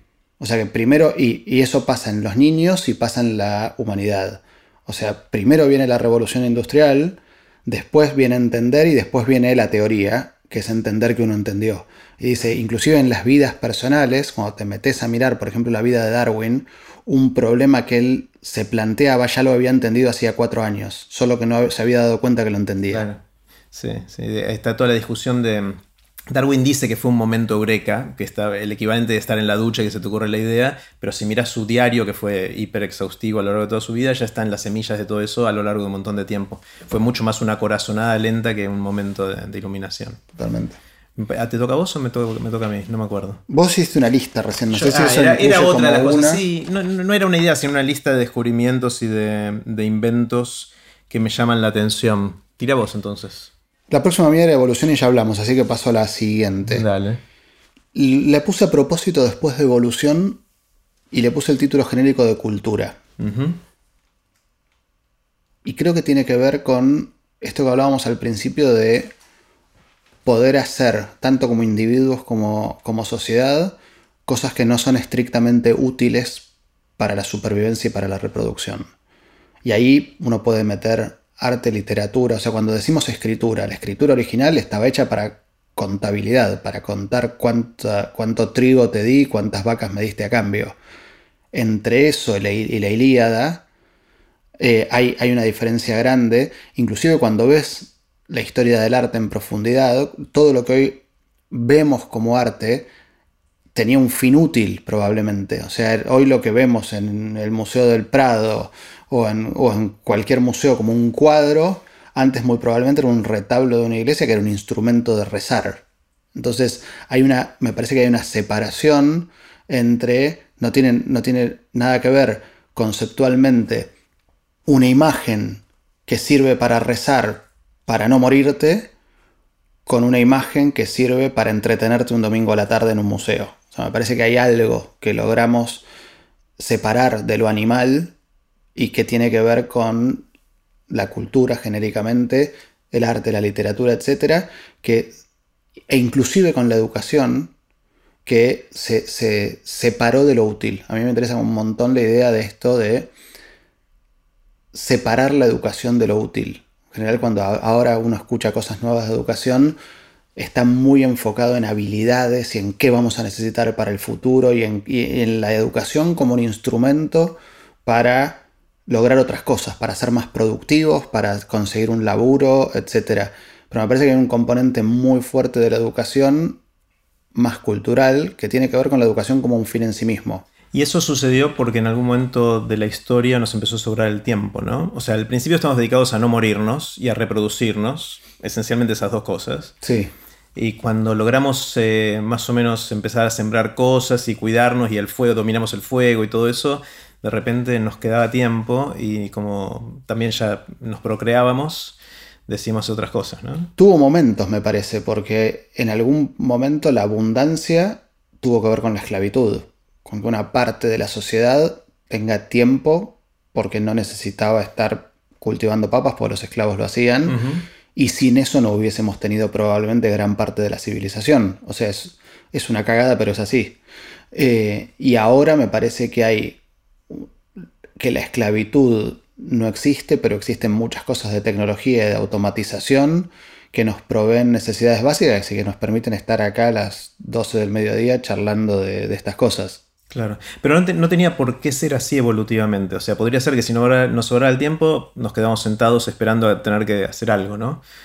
O sea, es algo que sucedió, eh, no sé. No sé cuál es el origen, pero inclusive me, pasa que aún con amigos nuestros hay como vocaciones muy distintas de cuánto uno se inclina para un lugar de supervivencia aunque sea dentro de la abundancia de construir más materialmente y cuánto uno dice, listo, la supervivencia está, está, ahora vamos a hacer cosas interesantes que no tengan nada que ver con lo material o con la supervivencia. Me parece Pero yo creo que una vez que esa gente que persigue la guita, para decirlo bien directamente, eh, no creo que lo haga por la supervivencia. O sea, no, creo que lo haga porque siente que no le alcanza el, el sueldo que ya tiene y que quiere más hay otras cosas que se juegan que se parecen a la cultura. Puede ser, pero hay algo de seguridad. a mí me, cuando mm. estábamos charlando esto recién me, acordaba todo el tiempo de la charla esta de Esteban Brenman en TDX Río de la Plata, cuando dice, nada, que, que, su abuelo escapado de la guerra era, era, sobrevivir y que sus padres eran progresar y que él de repente dice, bueno, ya está, digamos, estamos a salvo, ¿y ahora qué hago? Y el que hago puede seguir siendo construir más materialidad para intentar tener una seguridad que definitivamente no tenemos porque podemos cagar fruta en cualquier momento, eh, o dedicarse a hacer cosas no útiles. Y, paradójicamente, una charla muy interesante que, que, dio hace un tiempo una chica que se llama Cecilia López, decía, es fundamental para la historia de la ciencia haber perseguido cosas inútiles. Ah. O sea, digamos, tiene después una, lo inútil después tiene una vuelta utilitaria. Cuando leemos la, historia de la Royal Society, de Newton y del nacimiento de alguna manera de la ciencia moderna, se lo veía como algo completamente inútil, casi como si ahora dijéramos algo artístico, o sea, estar transfundiendo sangre de ovejas a humanos, cuando en verdad lo útil estaba afuera y esto era una, manada de psicóticos haciendo, jugando. Mm, mm. Está buenísimo. Bueno, veo la próxima mía. Dale. A ver, acá tengo mi machete. Eh, tengo muchas, voy a ver con cuál me... Me encanta como idea cuáles son las preguntas que todavía no tienen respuesta. Eh, a mí me, fascina y me, encanta porque me... Primero nos devuelve la humildad como seres humanos después de haber construido tanto, saber que hay cosas bastante básicas para las cuales todavía no sabemos eh, no tenemos respuesta, no sabemos por qué son así. Eh, y también porque me, da esa intriga de, científica, si querés, o de explorador, de tratar de encontrar. Acá noté algunas ilustrativas, pero obviamente nuevamente es una lista eh, bastante inconclusa. Alguna muy básica, todavía no sabemos muy bien por qué dormimos. la charla que dio Diego Golombek el otro día en uno de los eventos de TX La Plata habla de eso, pero es algo bastante bastante conocido que hay distintas teorías y ninguna es completa. Es decir, ninguna explica todos los aspectos de, dormir. Hay distintos aspectos de dormir que sí entendemos, sabemos que es indispensable, porque si no, si no dormimos nos morimos, es como no comer, eh, pero no entendemos muy bien por qué. Eh, esa es una.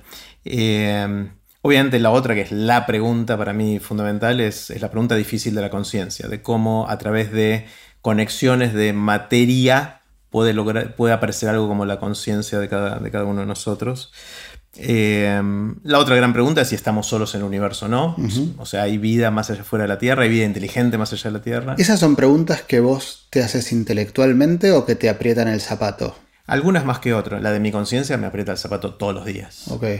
Eh, la de si hay vida extraterrestre es un poco intelectual y un poco de curiosidad. Me parece que es una de las cosas que podrían cambiar el curso de la historia por más que no nos podamos comunicar porque van a estar re lejos y todo eso, ya como es como haber sacado la foto de la Tierra. Pero no te despierta la noche eso. Esa no, no. Me, despertaría si finalmente hacemos, si nos hacemos contacto, digamos. Obviamente ahí sí salgo corriendo, gritando. Grito como los que gritan los goles de Boca de River por la ventana. ¡Hay vida en otro planeta! Eh, Solo en el barrio.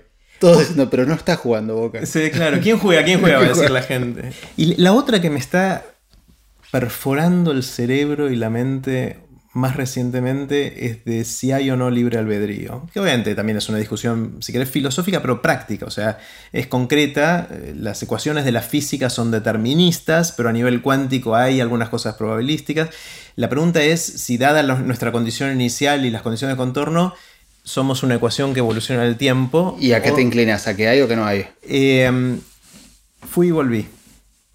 Yo obviamente tengo la percepción de que sí tomo decisiones, pero sé que es una percepción que tengo. Es, parte de no tener libre albedrío. exactamente, es para quedarnos tranquilos de que algo... Claro. Eh, Quédate tranquilo que algo manejas. Sí, pero últimamente tengo la sensación, primero que obviamente ninguno de nosotros eh, es responsable por haber hecho de nosotros quienes somos. O sea, nuestro código genético lo heredamos. Nuestra educación tuvo que ver con el entorno en el cual crecimos y eso configura la, Sartre diría lo contrario, ¿viste? Esta frase que tenían los existencialistas. No soy fanático de los existencialistas, pero esta frase de Sartre me gusta que es: somos lo que hacemos con lo que hicieron de nosotros.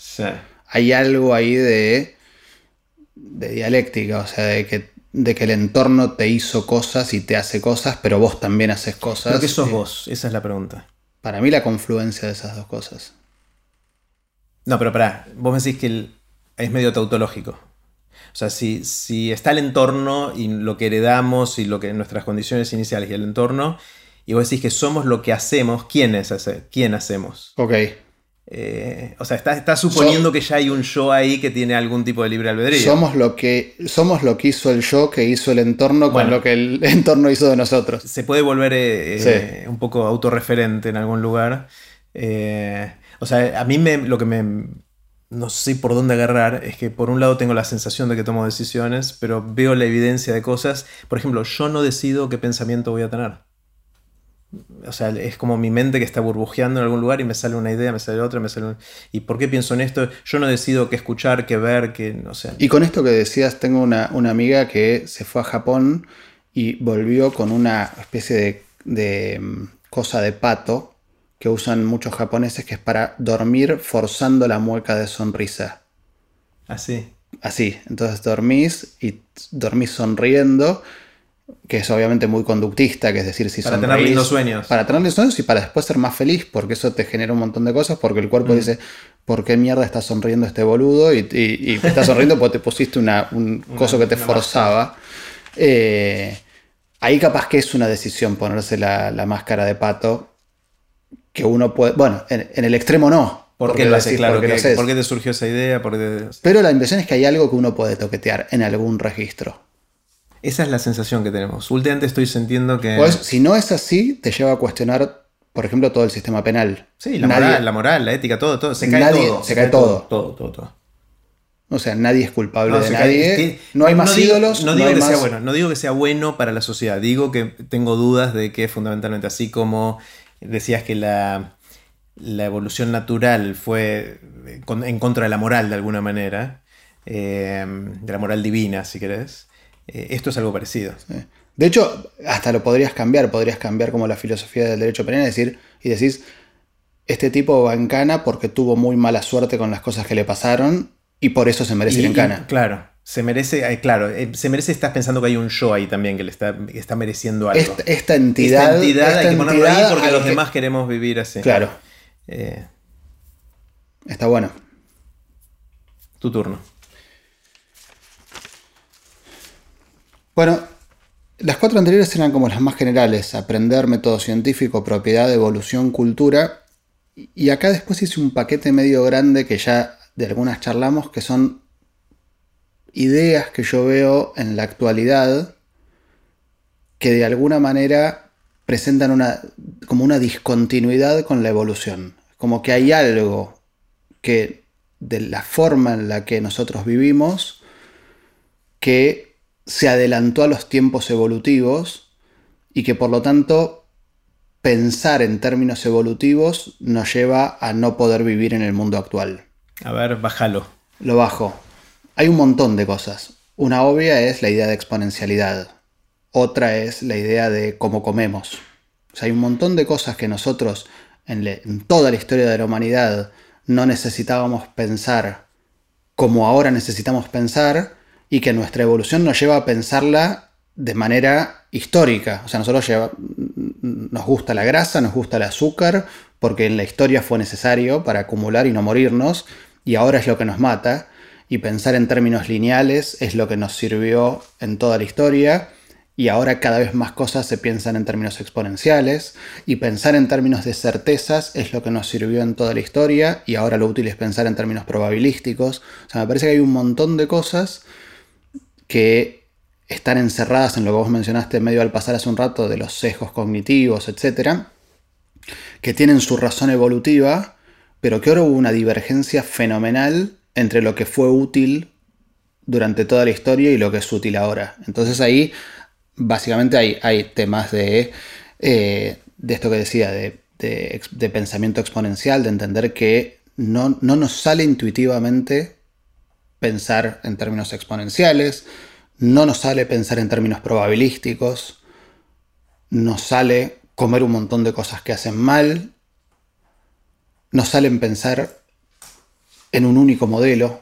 Vos en un momento dijiste algo cuando estabas hablando de tu doctorado hace un ratito, que es lo relevante para, ese, para esa escala eran estas dos ideas.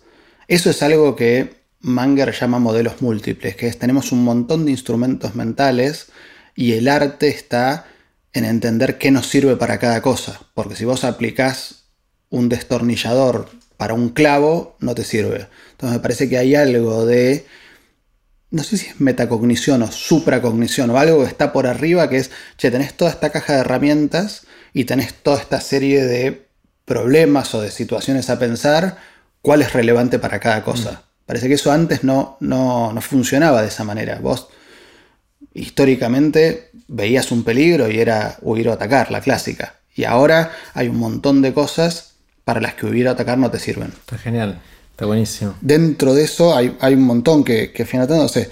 Em, actuar poco es una cosa que me parece interesante y que de alguna manera creo que lo plasman. Cuando decimos pensamiento probabilístico, básicamente está originado, o por lo menos originado en su versión moderna, en las cartas entre Fermat y Pascal. Y hay algo de Pascal, de actuar poco, él tiene una frase que está divertida, que es, la mayor parte de los problemas de la humanidad no existirían si pudiéramos quedarnos tranquilos metidos en nuestra casa. Eh, hay algo de la sensación de acción que está sobrevaluado y de la, del apalancamiento que está subvaluado. O sea, me parece que en muchos órdenes de la vida actuamos, hacemos más de lo que, de lo que corresponde. Bueno, es muy, obviamente, si uno lee el Tao, ya está dicho hace un montón de tiempo que no hay que actuar. Pero creo que ahora estamos en una sociedad que nos impulsa a lo contrario, que es actuar todo el tiempo y hacer pelotudeces una tras de otra sin parar porque, nos, porque obviamente nos, nos, gratifica más sentir que actuamos que sentir que no actuamos. Claro, sentimos culpa si estás... Eh, claro, es como no hice nada. Claro. Eh, de hecho, yendo del Tao a Paul Graham, que es un, filósofo moderno muy ligado al emprendedorismo, em, dice, el problema no es no trabajar, sino que el problema es el trabajo falso. es la cantidad de trabajo falso que hacemos, que son cosas que lucen y se sienten como trabajo, pero que no nos llevan a ningún lado. Claro. Estamos perdiendo el tiempo. Estamos perdiendo el tiempo y para peor no lo sentimos, no lo registramos. tenemos la sensación de que estamos haciendo un montón de cosas. Ah, inclusive a nivel dispositivo. Si vos estás mirando un programa de chimentos a las 3 de la tarde, muy probablemente sentís físicamente que estás perdiendo el tiempo. Si vos estás haciendo algo que luce como trabajo, a lo mejor es tan inútil como estar mirando un programa de chimentos, pero se siente trabajo. Mm. Está buenísimo. Eh, yo tenía sesgos cognitivos también, eh, que es un tema gigante eh, y que que, me encanta, pero quiero contarte otro, que pensé que es, es, algo más reciente, es una idea si querés más chica, y es lo que muchos engloban dentro de la psicología positiva como el estudio del bienestar. De estos primeros insights que estamos teniendo de qué nos hace sentirnos bien, de qué nos hace felices, dirían algunos, sin implicar necesariamente que la maximización de la, felicidad sea la, función que tenemos que optimizar en la vida o no, pero eso me, gusta porque hay, hay mucho de eso y hay algunas que, con en las que yo me veo representado y me ayudan a, tratar de vivir mi vida un poquito mejor, de yo estar mejor, más contento con... Te tiro algunos titulares de, de eso, de las cosas que se saben. Eh, se sabe mucho del rol de los vínculos y la calidad de los vínculos en nuestra percepción de bienestar subjetivo. Si estamos rodeados de gente y sentimos que esos vínculos son de calidad, habría que ver cómo se mide, pero eh, eso correlaciona con una sensación de bienestar subjetivo. Para dejar testimonio en cámara, acá figura primero eso. Grupo de personas con las que, de las que estamos rodeados. Justo vengo ahora de, desayunar con José Nesis, que también pasó por acá, y, y charlábamos eh, de la idea de iniciar un proyecto en, España y justamente lo que decíamos es, bueno, probablemente la cosa más grande a nivel, a nivel vida sea más tranquila eh, allá y sea mejor, que tenés como un montón de posibilidades, que acá a lo mejor se están cagando a botellazos por un partido de fútbol a 20 cuadras de donde vivís, pero el círculo chico, las 100 personas con las que uno está en contacto es irreproducible. O sea, es muy difícil. Tardas mucho tiempo en construirlo y nunca va a ser lo mismo por un montón de razones. Totalmente. Y eh, para mí, eh, eso que dijiste recién fue como uno de los grandes aprendizajes de, de los últimos largos años, que es rodearte de la gente que con la que te llevas bien, compartís intereses y compartís valores, es riqueza mm. a full. Sí, y no, solo compartís valores, o sea, hay, hay, que ver qué es importante para vos, pero em, el otro día escuchaba a alguien que dijo, ya decidí no estar cerca de gente que está enojada, con la vida, con lo que fuera. Y dice, ya está, alguien se me acerca, por más que sea una oportunidad de negocio espectacular, no, no, no quiero estar cerca tuyo, porque no quiero. Eh, y eso me hace bien a mí. Está buenísimo. Entonces, bueno, la, calidad de los vínculos. O puede ser que no, te bancás. O sea, es un negocio, pero no te lo bancás. Y correlaciona bastante con lo que hablábamos hace un rato de los que buscan más, para decirlo llanamente, seguir ganando guita o decir, bueno, hay, hay un punto en el que la supervivencia es una cosa y después vienen construcciones más que uno hace que podríamos decir inútiles o, que no van estrictamente a algo de mm. supervivencia, creo que correlaciona también bastante con quienes se bancan estar con gente que no se banca y quienes no se van y quienes no nos bancamos estar con gente que no nos bancamos. Es otra grieta que se va a hacer en el mundo. Bueno, justamente esa es otra de los descubrimientos y es que la cuestión económica sí es relevante para la felicidad hasta cierto nivel. O sea que correlaciona mucho cuando vos no tenés eh, seguridad de que vas a poder comer todos los días, de que vas a tener un refugio para dormir, un lugar tranquilo, que puedes cuidar de tu salud y la de tus hijos o de la educación. Hasta que no tenés eso, claramente tener más guita ayuda. Pero una vez que llegás al nivel que depende de la persona, de la sociedad, del costo de vida, de un montón de cosas, y se puede debatir cuál es ese nivel. Pero hay estudios que muestran que una vez que llegás a ese nivel, no hay correlación de ganar más guita con estar mejor. Y es más, si hay correlaciones un poquito negativas, llega un momento que más guita patean contra para, para eso. ¿Eso te parece que es igual para todas las personas o que, o que para cada uno es distinto? Ah, debe ser distinto. Yo creo que si hay, hay gente que, que basa su autoestima, un tema tiene que ver con la autoestima. Si uno tiene la autoestima muy baja, no la pasa bien. Claro. Si uno, por alguna razón histórica, que puede ser genética o adquirida, eh, la, depende del reconocimiento económico para generar su autoestima. Eh, entonces sí va a necesitar guita. Claro, ahí hay, hay, algo, creo, de si la guita, de cuán esencial, es otra manera de decir lo mismo, cuán esencial es la guita en el juego que uno está haciendo. Mm. Porque yo también lo leí, lo charlamos siempre, esta, esta idea de que hay umbrales de plata a partir del cual no, no te impactan la felicidad, pero por otro lado, cuando uno ve más en finanzas gente de mucha guita, la guita es el, es el scorecard, o sea, es como el puntaje del juego al que están jugando. Entonces hay algo ahí que excede por completo la guita, pues no es gente que vaya a consumir más necesariamente, gente simplemente que está jugando ese juego y esa es la medida da la adrenalina y las ganas de hacerlo. y el juego es muy divertido. Y algunos le dicen, bueno, y después puedo ayudar a otros, pero esa no me la creo, eso es una explicación. O lo hacen, pero es totalmente... pero no es que es por eso que... O sea, es realmente un juego y, está buenísimo ganar. Y disfrutan, claro, y, son, tienen ese, claro, los mueve esa competencia. Los mueve esa competencia y ahí yo creo que sí debe correlacionar. Porque, porque no es guita, es puntaje. Exacto, ahí deja de ser guita, es otra cosa. Es reconocimiento y eso. Eh, la otra cosa que correlaciona bastante con el bienestar es, es la gente que tiene una sensación de propósito. Si vos tenés una sensación de que estás haciendo por algo las cosas, primero, tener un propósito y segundo, sentir que estás avanzando en esa dirección, por más que sea chiquitito. Eh, el avance, esa combinación suele ser bastante poderosa y correlaciona con que la gente se, sienta bien. Comentario con ese, hay un librito que nosotros siempre charlamos que es este que se llama The Conquest of Happiness, la conquista de la felicidad de Bertrand Russell, que habla mucho del tema este de propósito y dice es importante cuando el propósito es externo a uno mismo. Y dice, hay dos, dice, la felicidad está muy correlacionada con ser, parte de un flujo que nos excede. Mm.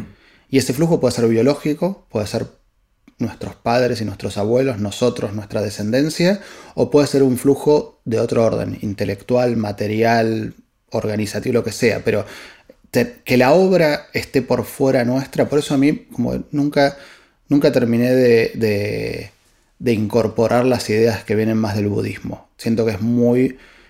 Yo sé que ahora está muy de moda, y que, pero es como a mí no me llega, siento que es mirar al ombligo y que mirar al ombligo en definitiva hace mal. Mm. Eh, me, tienta mucho más esto de decir, che, bueno, ¿qué es lo que uno está construyendo que a uno lo va a trascender? Sea eh, las influencias que uno pueda tener en, en sus hijos, el reconocimiento a sus padres o una obra que uno haga. Totalmente. Eh, bueno, la otra, justamente la otra cosa que correlaciona es ayudar a otros. Cuando haces servicio para otros, ayudas a que otros estén mejor, vivan mejor, se sientan mejor, suele redundar en, es la típica, uno recibe más de lo que da en, esos casos. Eh. Y el otro es el tema del ego. Eh, el ego suele patear en contra. Cuando hacemos, o sea, tenemos un ego grande y tenemos que mantenerlo y darle de comer a ese ego, suele generar todas las cosas contrarias a lo que venimos diciendo y hacer que no te sientas bien. ¿Y ¿Cómo ves, te hago una pregunta con eso, Leo, ¿cómo ves el tema de la identidad? Porque ahí puede ser contradictorio. Mm. Hay un artículo que está buenísimo de Paul Graham que se llama Keep Your Identity Small, o sea, mantén tu identidad chica. Y lo que dice, que está buenísimo, es que cuando discutimos cosas que hacen a nuestra identidad, no las podemos discutir más, porque no las podemos pensar.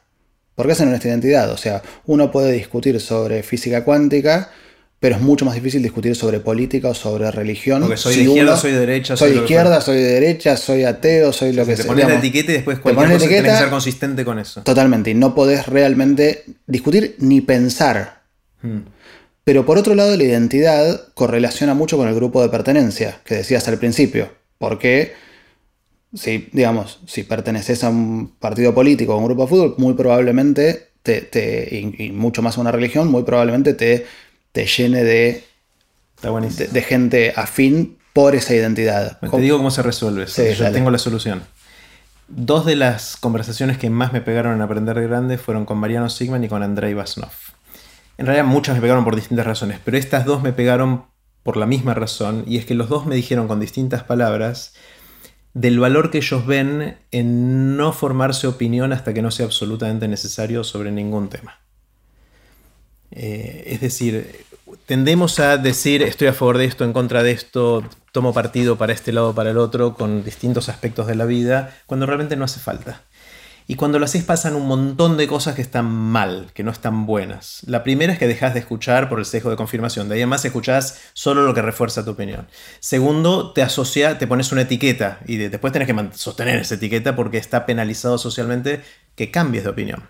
No te permite pensar bien. Y el día que tengas que tomar realmente una decisión importante, esto ya vas a haber tomado una decisión con datos parciales sin haber escuchado nunca más el siguiente y vas a tomar malas decisiones en el futuro. Entonces, eh, a mí me encanta esta idea de no formarnos opinión sobre las cosas hasta que no sea absolutamente necesario y la forma en que tengo de resolver eso con los grupos de afinidad es que solo me junto con gente que opina eso mismo. está buenísimo. ¿Ya está? Ahí está, listo. Eh, está buenísimo. ¿Sabes que hay una, un pasaje de Taleb que dice, el mundo se fue a la mierda cuando le creyó a Descartes y no a Montaigne? Y, y, ayer justo tuvimos una, una clase sobre Descartes que él planteaba en uno de sus, de sus textos que él, con creencias parciales, actuaba con total convicción. Y Montaigne viene mucho más del escepticismo, de decir, no sé, esto que estamos diciendo ahora. Y de alguna manera hay algo de, que el mundo es más cartesiano que montañano hoy y que eso dificulta pensar. Sí, inclusive nosotros en general elegimos a líderes políticos o del, tipo que sea, de gente que parece tenerla clara y tener claro qué es lo que hay que hacer y todo eso, y le creemos por más que ellos no tengan ni idea por adentro. Tengo un amigo que se dedica al marketing que dice, no importa lo que digas, la cosa es decirlo convencido. O sea, si decís, che, para para tal cosa va esto y lo decís con convicción, funciona. Eso me parece terrible, rompe con los primeros principios, porque la verdad no sabemos de esas cosas eh, y me parece que puede ser una de las causas raíces de muchos de los males que tenemos ¿no? como sociedad. Totalmente. Eh, y la otra, cerrando el tema del bienestar subjetivo y la felicidad, que a mí me encanta, es el hecho de que en general las cosas que nos producen placer no son los niveles absolutos de lo que nos pasa. Este típico ejemplo de si te suben el sueldo, te da un pico de satisfacción durante un tiempito y rápidamente estás viendo que el de lado cobra más que vos y no te baja la autoestima y ya no te sentís bien con eso.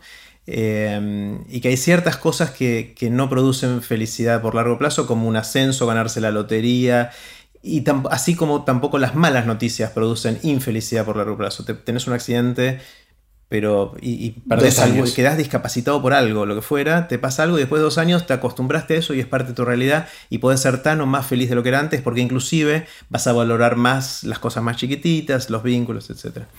Y la otra, la última, hay más, pero eh, esta es la última que quiero mencionar porque me parece muy relevante, es la capacidad de estar en el presente.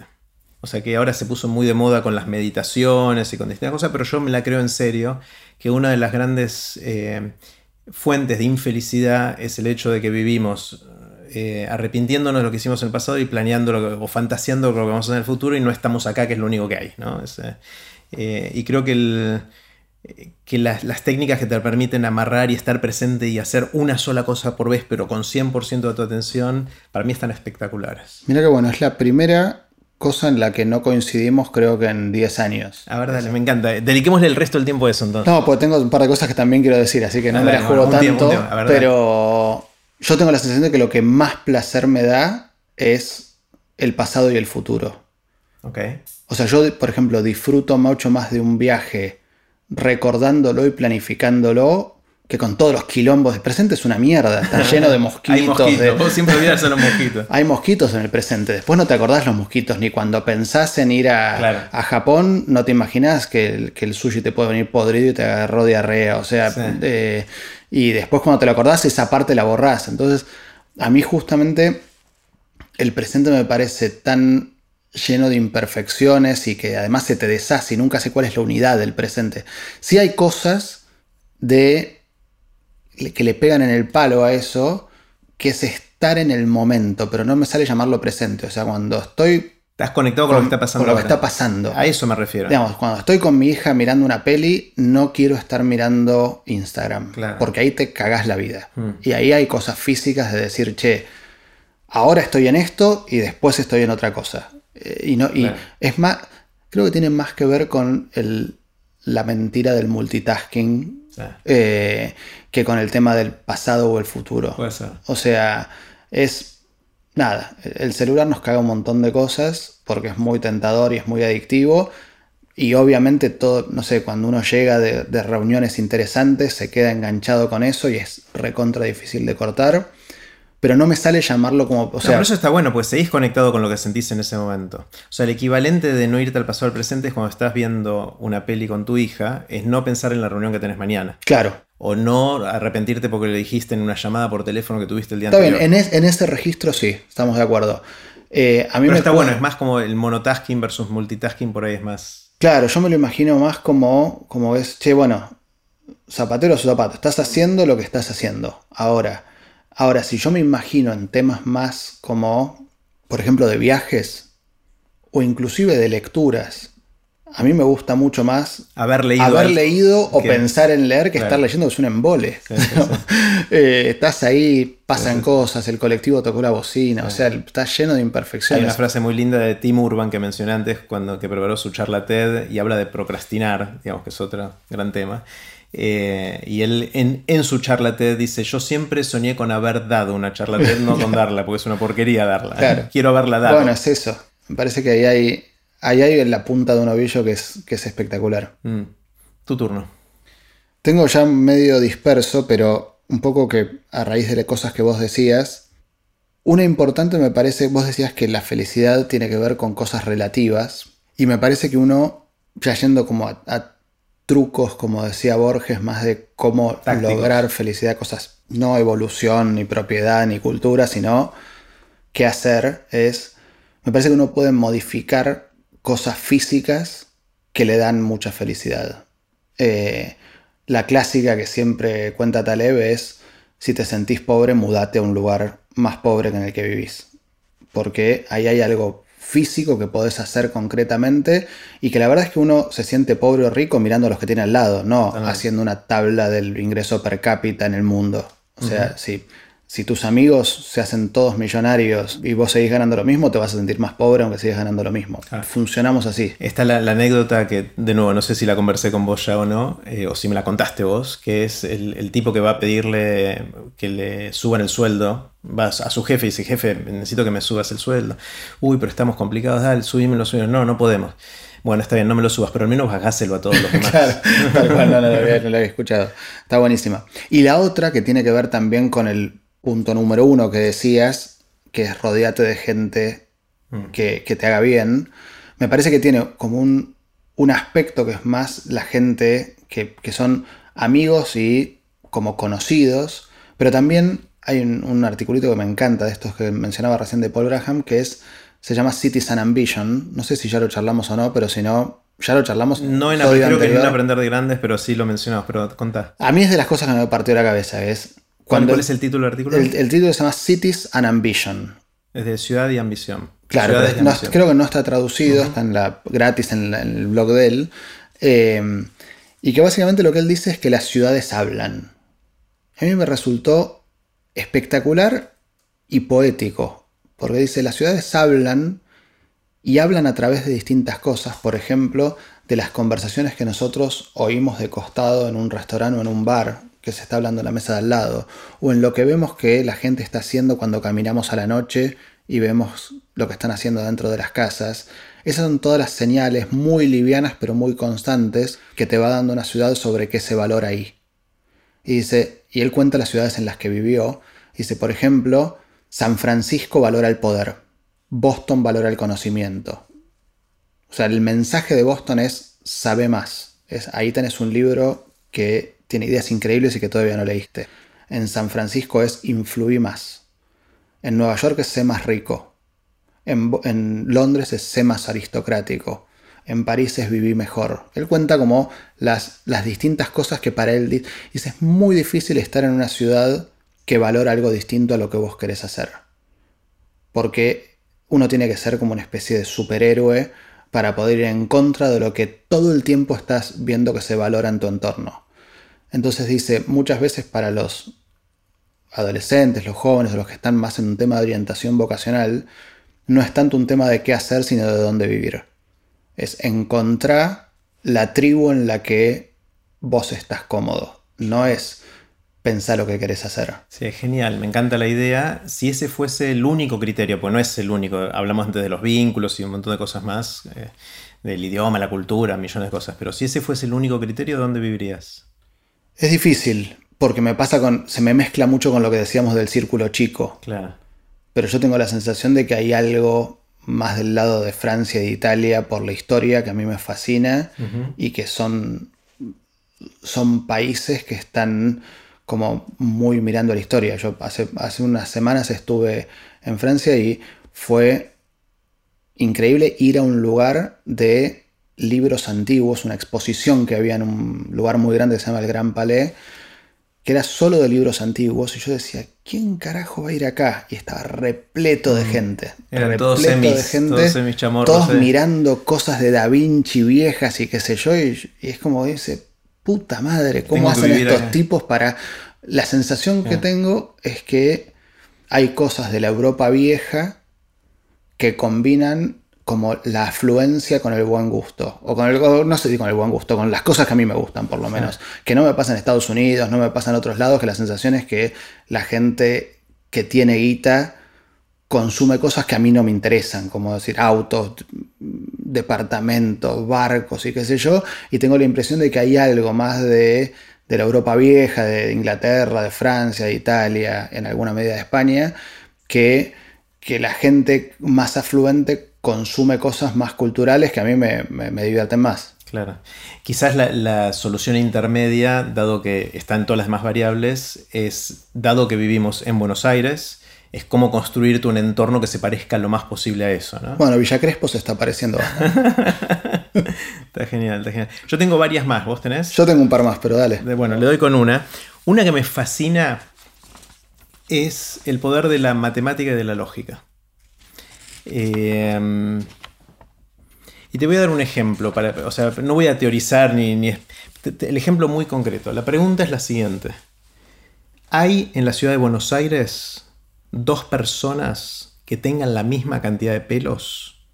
Descartemos los pelados completamente. Es una pregunta muy Jerry esa. Sí, sí, me encanta, a mí me encanta. Y tengo un, todo un diccionario de esta, una colección de esta, pero esta es una que me parece, o sea, me parece hermosa la pregunta por, cómo, cómo se puede resolver. O sea, uno dice, pará, no sé, tengo que salir a contar, hay un montón, hay no sé cuánta gente, tengo que salir y contarle los pelos a cada uno y hacer una tabla y hacer big data y después correlación y ver si encuentro dos personas que tengan exactamente... Eso es lo que uno trataría de hacer, que es fuerza bruta.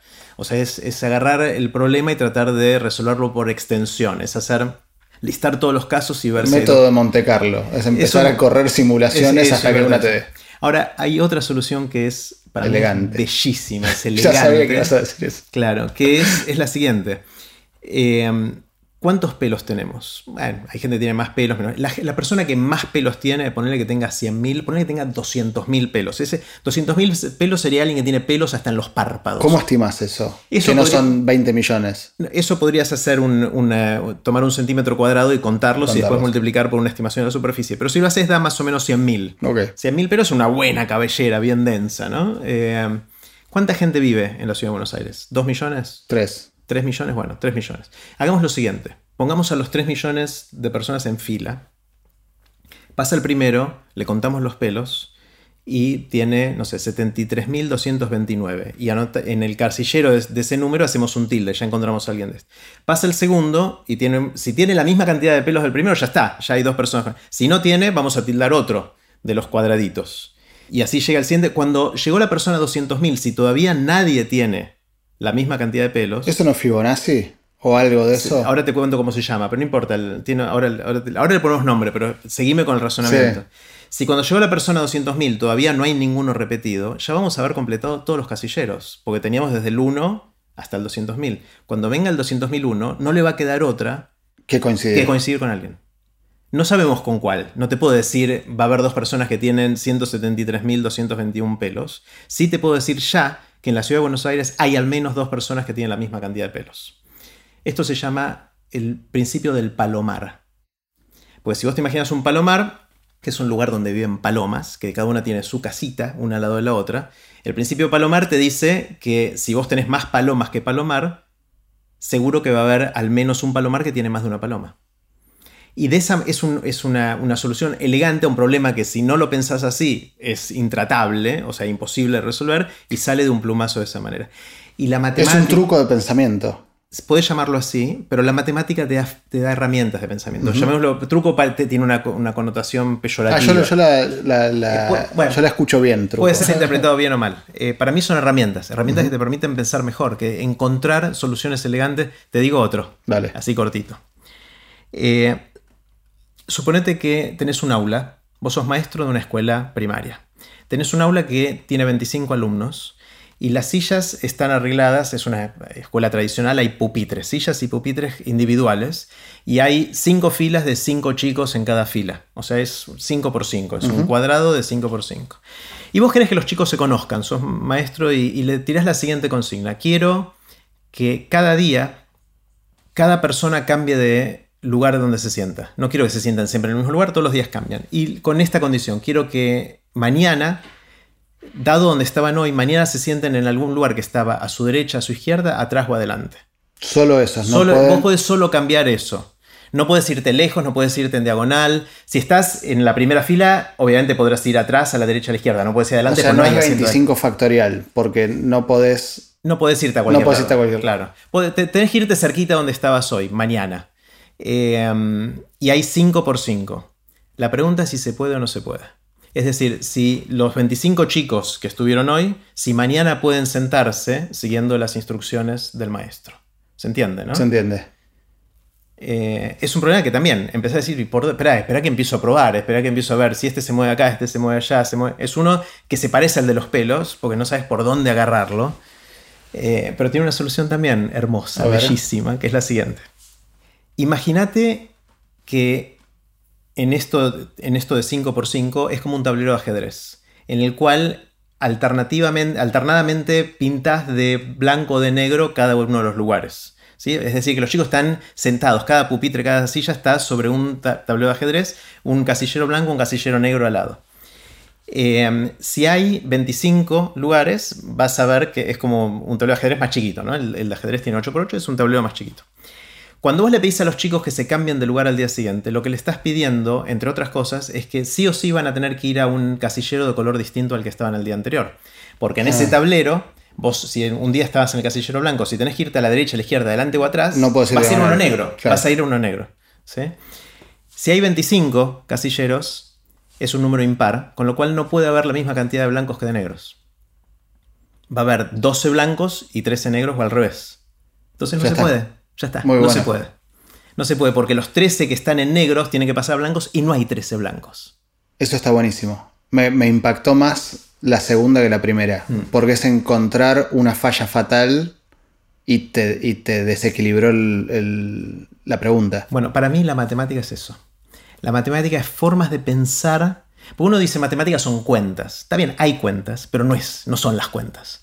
Matemática y la lógica es, para mí es una de las principales herramientas que tenemos para pensar. Pero ahí metiste otra cosa, que es esta que, que hizo Jacobi, ¿no? Que es buscar por qué algo no puede ser. No buscar por qué algo no, no, buscar cómo hacerlo. Hay una herramienta es por el absurdo, supones que sí, llegas a una contradicción. Hay, hay un montón de estas herramientas. Mencioné dos recién, con ejemplos concretos. Pero la matemática para mí es fascinante, es un mundo fascinante por eso.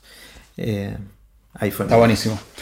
Voy a cosas más terrenales dos preguntas que me hago. en algún momento dijiste la, que a vos las preguntas que te haces y que, y que te desvele. Yo te repregunté cuánto de eso te apretaba el zapato y cuánto no. Te cuento dos que me aprietan el zapato a mí. Una es cómo crear deseo en la abundancia. ¿Cómo crear deseo en la... Ah, espectacular. Siempre tengo la sensación que no es una sensación mía, que es algo que está como muy respaldado por la literatura, que la escasez es algo muy motivante del deseo. O sea, deseamos lo que no tenemos, o lo que tenemos poco, o lo que tuvimos y no tenemos más, o lo que se está acabando. Y hay cosas que están buenísimas y que por suerte son abundantes y me desvela tratar de entender cómo lograr eso, el deseo en la abundancia. Hay una un texto de Cassiari que está buenísimo, que es cómo él aprendió a leer a través de como, no, fue como, no es como aprendió a leer, sino cómo despertó su interés por la lectura y cuenta de su abuelo nazi. Que le prohibía leer ciertas cosas. Claro, que le escondió cosas de la literatura espectacular en el lavadero, eh, porque ese supuestamente lo iba a pervertir o lo iba a hacer mal y le dejó un montón de novelas de mierda disponibles y como él se colaba en el lavadero y él dice, bueno, ahora que mi hija es chica, yo me voy a asegurar ponerle Conan Doyle y ponerle un montón de cosas que son espectaculares o en una caja fuerte con la llave más o menos encontrable. o en un escalón al que no llegue pero que trepándose algo pueda llegar. Y ahí hay algo de esto de, de entrarle por la rebeldía. Entonces, digamos, eso está claro que funciona, es una tecnología que funciona y está claro que es una tecnología que funciona además, una tecnología, una idea que funciona en la mayor parte de la humanidad. La pregunta es cómo podemos hacer para disfrutar de una biblioteca abundante sin tener que hacerla inaccesible. O cómo poder hacer para disfrutar de cosas que a lo mejor tenemos en abundancia y que, y que a lo mejor perdemos ese, e, ese deseo y que lo desearíamos mucho más si lo tuviéramos mucho más restringido. está buenísimo. Eh, por alguna razón lo relaciono con Seneca y, esta, mm, o, Aurelio, Marco Aurelio, de, de, tratar de al menos una vez por día, una vez por mes, en distintas escalas, eh, ponerse todas las restricciones que podrías ponerte, ¿no? Y, volver a sentir esa escasez de alguna manera. Es una, conexión lateral, no es, no es necesariamente lo mismo, pero y si, de, y si de hecho pensamos en que vamos a tener algo de éxito en prolongar la vida, va a ser una pregunta muy importante. sí, cada vez más. Eh, cada vez más importante. Pues si tenemos. Si el tiempo se transforma en algo abundante, puede ser un efecto de depresión generalizada. O sea, hoy básicamente nos corre la muerte para, disfrutar y para hacer cosas. Y cuando la vemos cerca y zafamos, disfrutamos 10 veces más. Me acuerdo de la charla de Miguel Savage después de volver de Malvinas, y o sea, esos, esas bombas en la vida te hacen resurgir, que uno dice, ¿qué mierda estuve haciendo todo este tiempo que necesito que me caiga esta bomba para poder volver? Eh, y cómo se logra eso sin tener que, que pegarla en el palo. Bueno, o sea, con, con, la abundancia, lo único que nos queda de escasez es el tiempo pero quizás inclusive esa se vaya y vamos a terminar como el inmortal de Borges, ¿no? En el cual son todos, están ahí como zombies sin hacer nada, pues les da todo lo mismo. Sí, y en cosas mucho más chiquitas también. Con, la comida, con las lecturas, con el cine, con los viajes, con, el tiempo libre que uno tenga, pero no a nivel vida, sino a nivel de un domingo. Eh, no es lo mismo si vos tenés tres reuniones el domingo y tenés dos horitas para disfrutar que si te levantás y no tenés nada que hacer. O sea, me parece que hay un manejo de la abundancia. Mm en este libro que contaba de Russell de, En búsqueda de la felicidad, dice el, el verdadero saber, el último saber va a ser saber hacer con el ocio y con la abundancia. Porque ahí es donde cagamos, o sea, ahí es donde se nos quemaron todos los papeles, porque toda la humanidad está pensada en lidiar con la restricción. Mm. La economía está pensada en administrar recursos escasos y nuestra cabeza está pensada para administrar tiempo hasta morirnos. Quizás el truco es, es autoimponerse restricciones. O sea que vamos a tener que aprender a hacerlo, porque obviamente no es fácil autoimponerte una restricción que no tenés. Pero eso quizás es la, única herramienta que nos quede, ¿no? Sí. Mm. Totalmente. ¿Y cuál otra? Y la otra que tiene que ver con esta, pero le pega en el palo, es cómo despertar motivación intrínseca dirigida. O sea, cómo hacer que alguien se interese por lo que yo quiero que se interese. Porque es fácil, o relativamente fácil, decir, que se despierte el interés que se le despierte. Claro, pues lo expones a cosas y... Y también es fácil obligar en algún sentido. Pero, eso no es interés genuino. Pero eso, digamos, cuando estamos mm. pensando en comportamiento, en influencia, etc., una cosa es influir comportamiento, pero lo que me desvela es cómo influir deseo. A tus hijos. Entre otros. Mm. O sea, cómo hacer, cómo hacer que no que alguien haga lo que yo quiero, o no solo que alguien haga lo que yo quiero, sino cómo hacer que alguien desee lo que yo quiero que desee. Esas son cosas que me, ¿Y, eh, ¿Tenés alguna punta de por dónde puede ir? No, ni puta. Quizás es imposible. O sea, podemos partir por el hecho de que quizás no se puede. Digamos, con escasez hay trucos de generar deseo. Pero la, pregunta es cómo, también cómo se combinan entre las dos. Mm. O sea, ¿cómo? Y me parece que es una pregunta crucial en la educación. Yo la vuelvo loca, Meli, con, con este tema. De hecho, cuando ella habla de Amelie Furman, con esta idea de encender la chispa del aprendizaje y, de, de, motivar deseo intrínseco, hoy la sensación es que el sistema educativo está fallando mucho en eso. O sea, que si pudiéramos lograr un solo cometido, que es que los pibes que pasan por la escuela tengan ganas de aprender más, ya está. Está bien, pero no hace falta que sea tan dirigido ahí, porque aprender es como un paraguas de todo, ¿no? Eh, pero um, el interés por la lectura o por eh, la actividad física o por la creación bueno, artística. Pero ahí dirigido, me parece que es interesante poder, porque entre un zombie y alguien que haga cosas interesantes, obviamente uno no se elige que haga cosas interesantes. Pero a mí no me da lo mismo si le interesa una cosa que otra. Parece, y porque uno tiene su sistema de valores y a mí lo que me desvela personalmente es cómo hacer que alguien o que un grupo de gente o que una persona tenga interés en algo que yo considero valioso. Porque vos podrías decir, che, este se hizo fanático de los juegos de rol no sé, puede ser muy valioso para esa persona, pero para, si para mí es una cagada eso, no sé si, si, me alcanza solo con que despierte un fanatismo de algo. Yo no sé, porque ahí o sea, partís del supuesto que tenés cierta verdad vos, de, que, de, que tu escala de valores es universal. Soy medio facho. Sí, parece, sí. Yo, yo, en eso soy menos facho. Yo creo que obviamente hay ciertas cosas que me gustan más ver en mis hijos que otras, pero si veo que están apasionados por algo, los acompaño por más que no sea lo que yo hubiese querido que ellos se apasionen en. Sí, pero eh. sí o hasta ahí. Imagínate algo, muy, por eso, imagínate algo muy bizarro. O sea, si se hacen drogadictos, por más que la estén pasando Pero ponele que ahí saca las adicciones. Ponele que realmente despertar un interés, un interés genuino en algo que a vos te parece una basura. ¿Cómo que, por ejemplo? ¿Qué sé yo? En... Llevarlo a un extremo. No sé, no, no, quiero decir, como, como, una vez le escuché a Pesetti en un show, como esto lo va a escuchar gente, digo, estoy pensando cómo hacer para no tener cinco juicios penales con lo que vaya a decir. Pero imagínate algo que te parezca un Está bueno eso, porque digas lo que digas, hay gente que va a ser fanático. Esperemos que la audiencia del, podcast esté curada. Pero, pero imagínate algo que a vos te parezca un horror y que decís, che, este idiota de mi hijo está obsesionado con esto que es un idiotez. Me va a costar mucho más aceptarlo, pero prefiero que, no obsesionado, sino le doy el spin positivo de que esté apasionado por algo. Prefiero eso a que sea un abúlico. Está bien, eso estamos los dos de acuerdo. La pregunta es si no hay algo que uno pueda hacer para influir en que se apasione por cosas. No digo que se apasione por los. Yo no quiero que mi hijo se apasione por los. Va, sí quiero que mi hijo se apasione. Pero, Está diciendo algo que nadie creía. Pero no solo eso. O sea, si se apasiona por algo que es. Que, está en el espectro de lo razonable, me parece fantástico.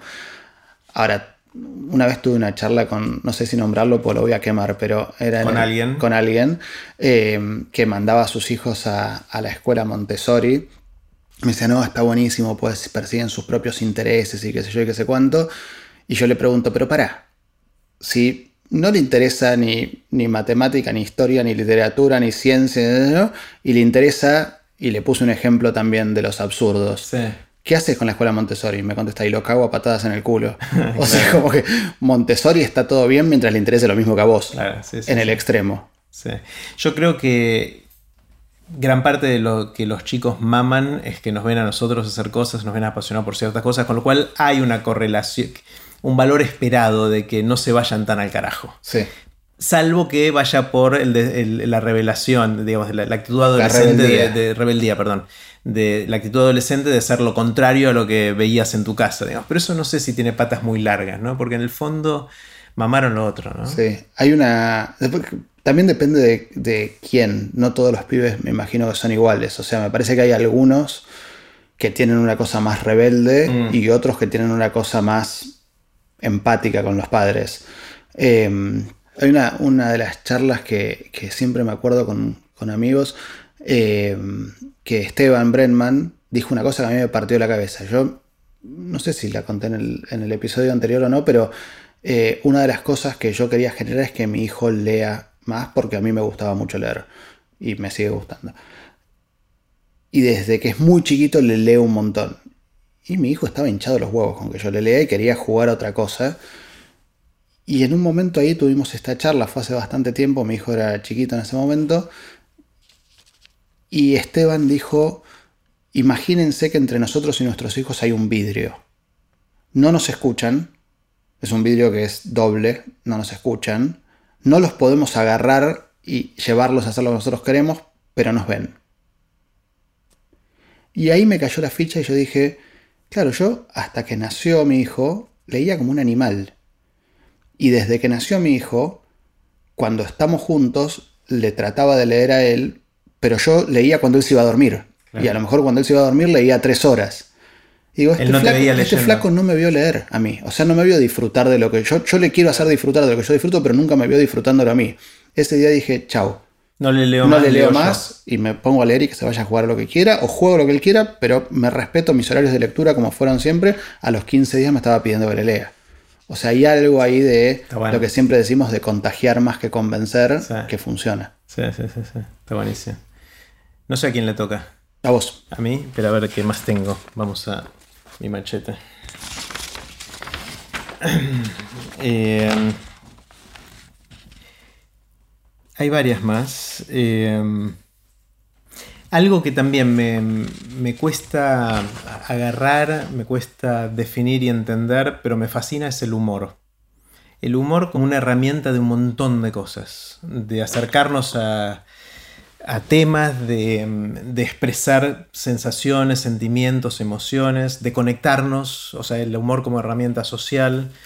Eh, no sé, tiene, tiene como una cuestión mágica que no entiendo y creo que no se entiende, de nuevo, como, como decía antes del dormir, el humor no tiene una teoría general que explique todas las vertientes y formas del humor, pero me parece una de las formas más frescas y, entre comillas, divertidas de, vincularnos eh, y, con el tiempo me fui metiendo cada vez más, hice un curso de stand-up, leí bastante sobre teorías del humor, todo eso, hice una columna en la radio con Santi sobre, sobre el humor. Eh, Santi Bilinguis, para que se entienda. Eso, eso Santi Bilinguis, gracias. gracias. Eh, y, no sé, es algo, para mí no, es una gran idea la humanidad, es algo que nos pasa como humanos, que también no, no le pasa mucho a otros seres vivos que sepamos. Eh, creo que los monos tienen algún tipo de ah, cosa equivalente.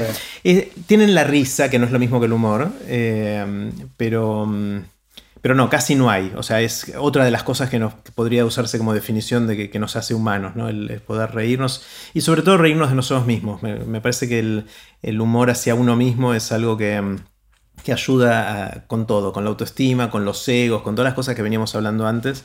Y nada, no es una idea, pero es un concepto, es algo que nos pasa como seres humanos que a mí me encanta. A mí me encanta también. Es eh, lo, sobre todo lo que dijiste al final. El poder reírse de uno mismo me parece que es una, una divisoria grande de, de gente que por lo menos a mí me interesa y gente que mm. no. O sea, eh, los que son incapaces de reírse de sí mismos, en general correlaciona bastante con un montón de cosas que son una chotada. Mm.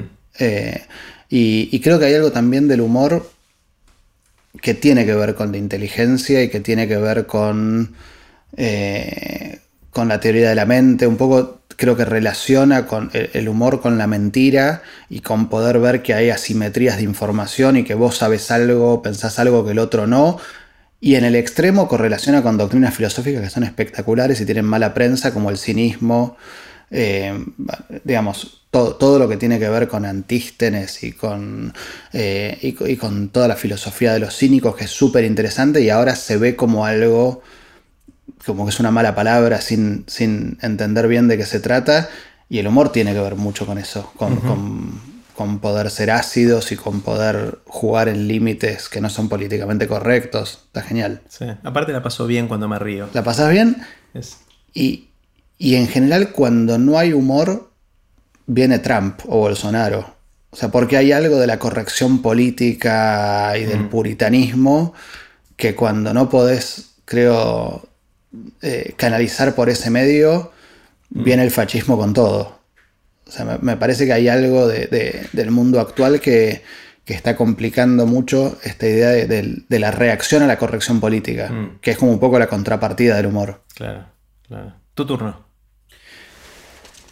Mi turno. Hay, no, tengo un montón de cosas ya más chiquititas. Una que a mí me, digamos, me hizo mucho, eh, me permitió pensar las cosas de otra manera es lo que llamamos la falacia narrativa. Que está medio enmarcada en los sesgos, en estos sesgos de Kahneman y de lo que abre Ariel, y me parece que ya son como ideas que uno a, las a la vez las piensa como de esto me tengo que defender y a la vez esto lo puedo usar. La falacia narrativa es esta idea de que nosotros, por alguna razón que, digamos, le dejamos a Mariano Sigman, eh, o a Andrés o a quien sea. Eh, Ahora me toca por alguna razón estamos como más proclives a entender historias que a entender datos y que entonces la comunicación es básicamente a través de historias y que esto es potentísimo y que nosotros somos víctimas de esto y también lo podemos usar. Hay algo que, que hablábamos el otro día con, con Nogués en una, en una reunión que ella vino a contar sobre su libro, eh, que es si nosotros podemos también, lo voy a decir muy burdamente, pero si nosotros también podemos usar herramientas de los que tenemos enfrente o que usan los que tenemos enfrente en algún aspecto, o si eso está mal. Eh, en el caso puntual, por ejemplo, creo que nuestro, nuestro grupo social es un grupo muy pro vacunas. O sea que entiende la importancia que tuvo la vacunación y que tiene la vacunación en la salud pública.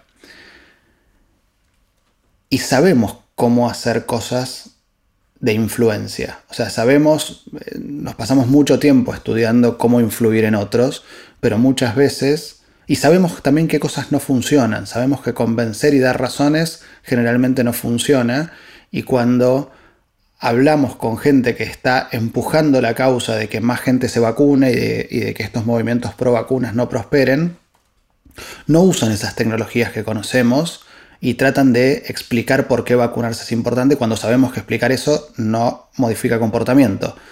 Entonces ahí hay algo de la falacia narrativa que, no sé, uno de los ejemplos que, yo siempre doy como en las clases es este experimento en el que creo que fue en el aeropuerto de San Francisco, que vendían seguros y eh, a un grupo de gente le querían vender un seguro de vida por como si fuera 100 dólares. Y a otro y nadie lo compró. Y a otro grupo le vendieron un seguro, esto fue justo después del 11 de septiembre, le vendieron un seguro de vida específico para que si te mata un atentado terrorista en el vuelo que te estás por tomar, te dan la misma compensación que el otro seguro de vida. O sea, y también costaba 100 dólares. Y también costaba 100 dólares. Eran dos precios iguales, dos compensaciones iguales. Una que claramente abarcaba la primera, pues vos te podías morir de un montón de cosas. Se podía caer el avión por una causa de no terrorista, te podía dar un infarto, te podían pasar un montón de cosas. Te podías matar en el taxi yendo al aeropuerto, que era mucho más probable. Y todo el mundo compraba el seguro contra el atentado terrorista porque era la bala que le acababa de pasar por al lado. Y eso es como falacia narrativa. O sea, nosotros compramos esas historias, le tenemos más miedo a morirnos de un atentado que de un accidente de tránsito y es mucho más probable morirnos de un accidente de tránsito cuando uno va a una ciudad de las, de las picantes a nivel terrorismo. Mucha gente está nerviosa por el terrorismo y es mucho más probable que esto, morirte en el, en, el trayecto entre el aeropuerto y la ciudad en taxi y, y, compramos la falacia narrativa y la prensa compra la falacia narrativa. Y eso es algo de lo que somos víctimas, pero que también podemos usar y yo siento que no estamos usando. Mm. Para empujar causas. Hay una charla que me parece que está buenísima de Richard Dawkins en TED, em, que habla sobre el ateísmo militante. Y es muy interesante la charla, porque dice, yo asumo que ustedes son una audiencia sofisticada, así que no, les voy a, no los voy a tratar de convencer de que sean ateos, pues supongo que ya lo son, los voy a convencer de que sean ateos militantes. Y tengo la impresión de que hay un, más allá de si uno es ateo o no es ateo, no importa, tengo la impresión de que hay un grupo de gente que está empujando causas valiosas, como por ejemplo la idea de salud pública, de higiene, de vacunas, que nos está convenciendo de que vacunarse es importante en vez de buscar las tecnologías de convicción y de influencia para que realmente eso sea masivo. Ah, ¿Cómo haces para que eh, en San Marcos Sierra se vacunen? Eh, más, porque convencerlos no va a funcionar. Eh, hay una, toda una parte de uno de los libros de Yuval Harari, que es muy loco que hablamos dos horas y pico y todavía... salió. No sé, dos horas y pico, digo, pues no tengo ni idea cuánto tiempo va, pero me parece que hace como dos horas de estar hablando eh, que no salió todavía Yuval Harari. Eh, a mí me encantaron los tres libros de, él, los leí enteros y los tengo subrayados. Me pasa sobre todo con Homo Deus, que es el segundo de los tres que publicó, que subrayé más de la mitad de las palabras del libro. O sea, es como que no tiene desperdicio. Todo me. En general, cuando leo un libro común, por ahí subrayo un par de líneas por hoja y no más que eso, ¿no? Em, y una de las cosas que dice es lo que él llama en inglés es group thinking, pensamiento en grupo, pensamiento de grupo. Y, lo mencionabas antes de que cómo cuando vos sos parte de un grupo, para la afiliación, lo, mencionaste súper directamente, es, es, pensar o compartir códigos con ese grupo y que a veces perdemos la individualidad en eso y que entre los científicos, como entre ellos están acostumbrados que el argumento racional es la forma en que defienden sus teorías, sus experimentos y todo eso, por ahí es así como tienen que pensar y esa misma herramienta la están tratando de usar como parte de ese group thinking para convencer a otros que pueden ir con otra lógica totalmente distinta. Obvio, hacer el baile del caño para que la gente se vacune. Es, claro. Porque es, lo que funciona. Es. Eh. Si de verdad querés empujar ese objetivo, si lo que querés empujar es pensamiento crítico y estás usando las vacunas para cambiar el sistema de pensamiento de la sociedad, primero que creo que no va a funcionar, porque somos intrínsecamente religiosos y no seres racionales. Eh, y además nos vamos a cagar muriendo de enfermedades vacunables porque, porque los que lo tienen que hacer están con las manos atadas. Está genial. Eh, no sé a quién le toca. Tengo una que te quiero tirar. Que es algo que más que sí, tiene algo de idea, pero es algo que me sorprende mucho y es el hecho de que, viste que hay violencia y hay inseguridad, en alguna ciudad más, en otra menos, pero que es algo muy visible, que lo veo muchos en los medios, que nos perseguimos con ese tema, nos da miedo salir a la calle en muchos casos. Que obviamente si miras la estadística eh, no deberíamos tener miedo, deberíamos tener miedo de otras cosas que ni siquiera prestamos atención, como por ejemplo los accidentes de tránsito, que es mucho más probable que te pase algo por eso que por un tema de violencia o de inseguridad. Y eh, esto venía, ahora me perdí el hilo. Eh, ah, a mí lo que me llama la atención es que no nos estemos matando todos todo el tiempo en la calle. O sea, no entiendo, o sea, me, asombra que hayamos desarrollado la cultura, las instituciones, lo que haga falta para poder salir a la calle y que lo más probable no sea que alguien venga y te mate. O sea, voy al otro extremo. O sea, la gente está preocupada porque algo que es bastante improbable les da miedo, que está bien que sea así. Yo digo que a mí me asombra que no sea lo opuesto, que no sea el extremo opuesto. Y, cómo fuimos creando a lo largo del tiempo en la sociedad mecanismos para no estar matándonos. Porque antes no estábamos matando todo el tiempo. O sea, antes eh, era muy probable que, mueras por violencia en manos de otra persona. Eh, y ahora es altamente improbable. Eh, al, que le sucede es una cagada pues le sucedió, pero a la mayor parte de la gente no le sucede. Y eso me, fascina, me fascina que, hayamos evolucionado socialmente para que eso sea así, ¿no?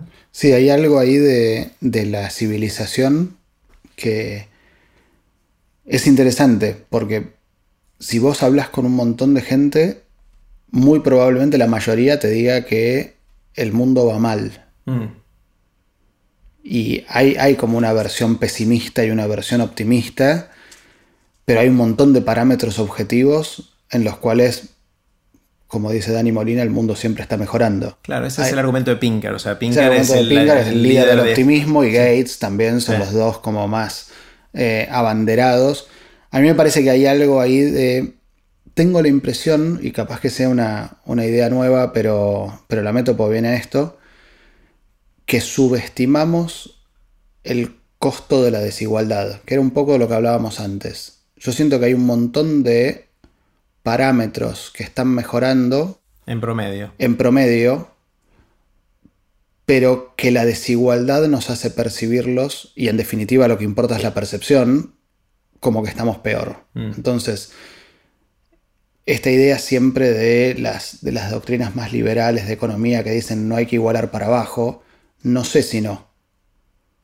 Porque capaz que igualar para abajo sea un boom de felicidad gigantesca. Mm. O sea, yo no sé si le hace mejor a, la cantidad de felicidad que hay en el mundo que mil millones de personas salgan de la pobreza o que haya menos billonarios en yates saliendo en la tapa de, los, de las revistas. Entonces, hay algo ahí, creo que, que una lógica que no tiene en cuenta el perjuicio tremendo de la, psicológico de la desigualdad es, che, estamos mejor, hay menos gente en la pobreza, hay más gente que tiene... Igual en, hace, hace mil años un rey vivía peor que vos, porque no tenía anestesia y, y todos se cagaban de hambre. Sí, es verdad, pero no tenías un montón de imágenes al lado que hoy tenés y que, y que perjudican. Mm. Entonces, ahí hay, algo, creo, de la, de la subestimación del perjuicio de la desigualdad que un poco la doctrina más optimista de Estados Unidos, de, Jeffrey Sachs, que es uno de ellos que nombré hace un rato, y Gates y Pinker, etc.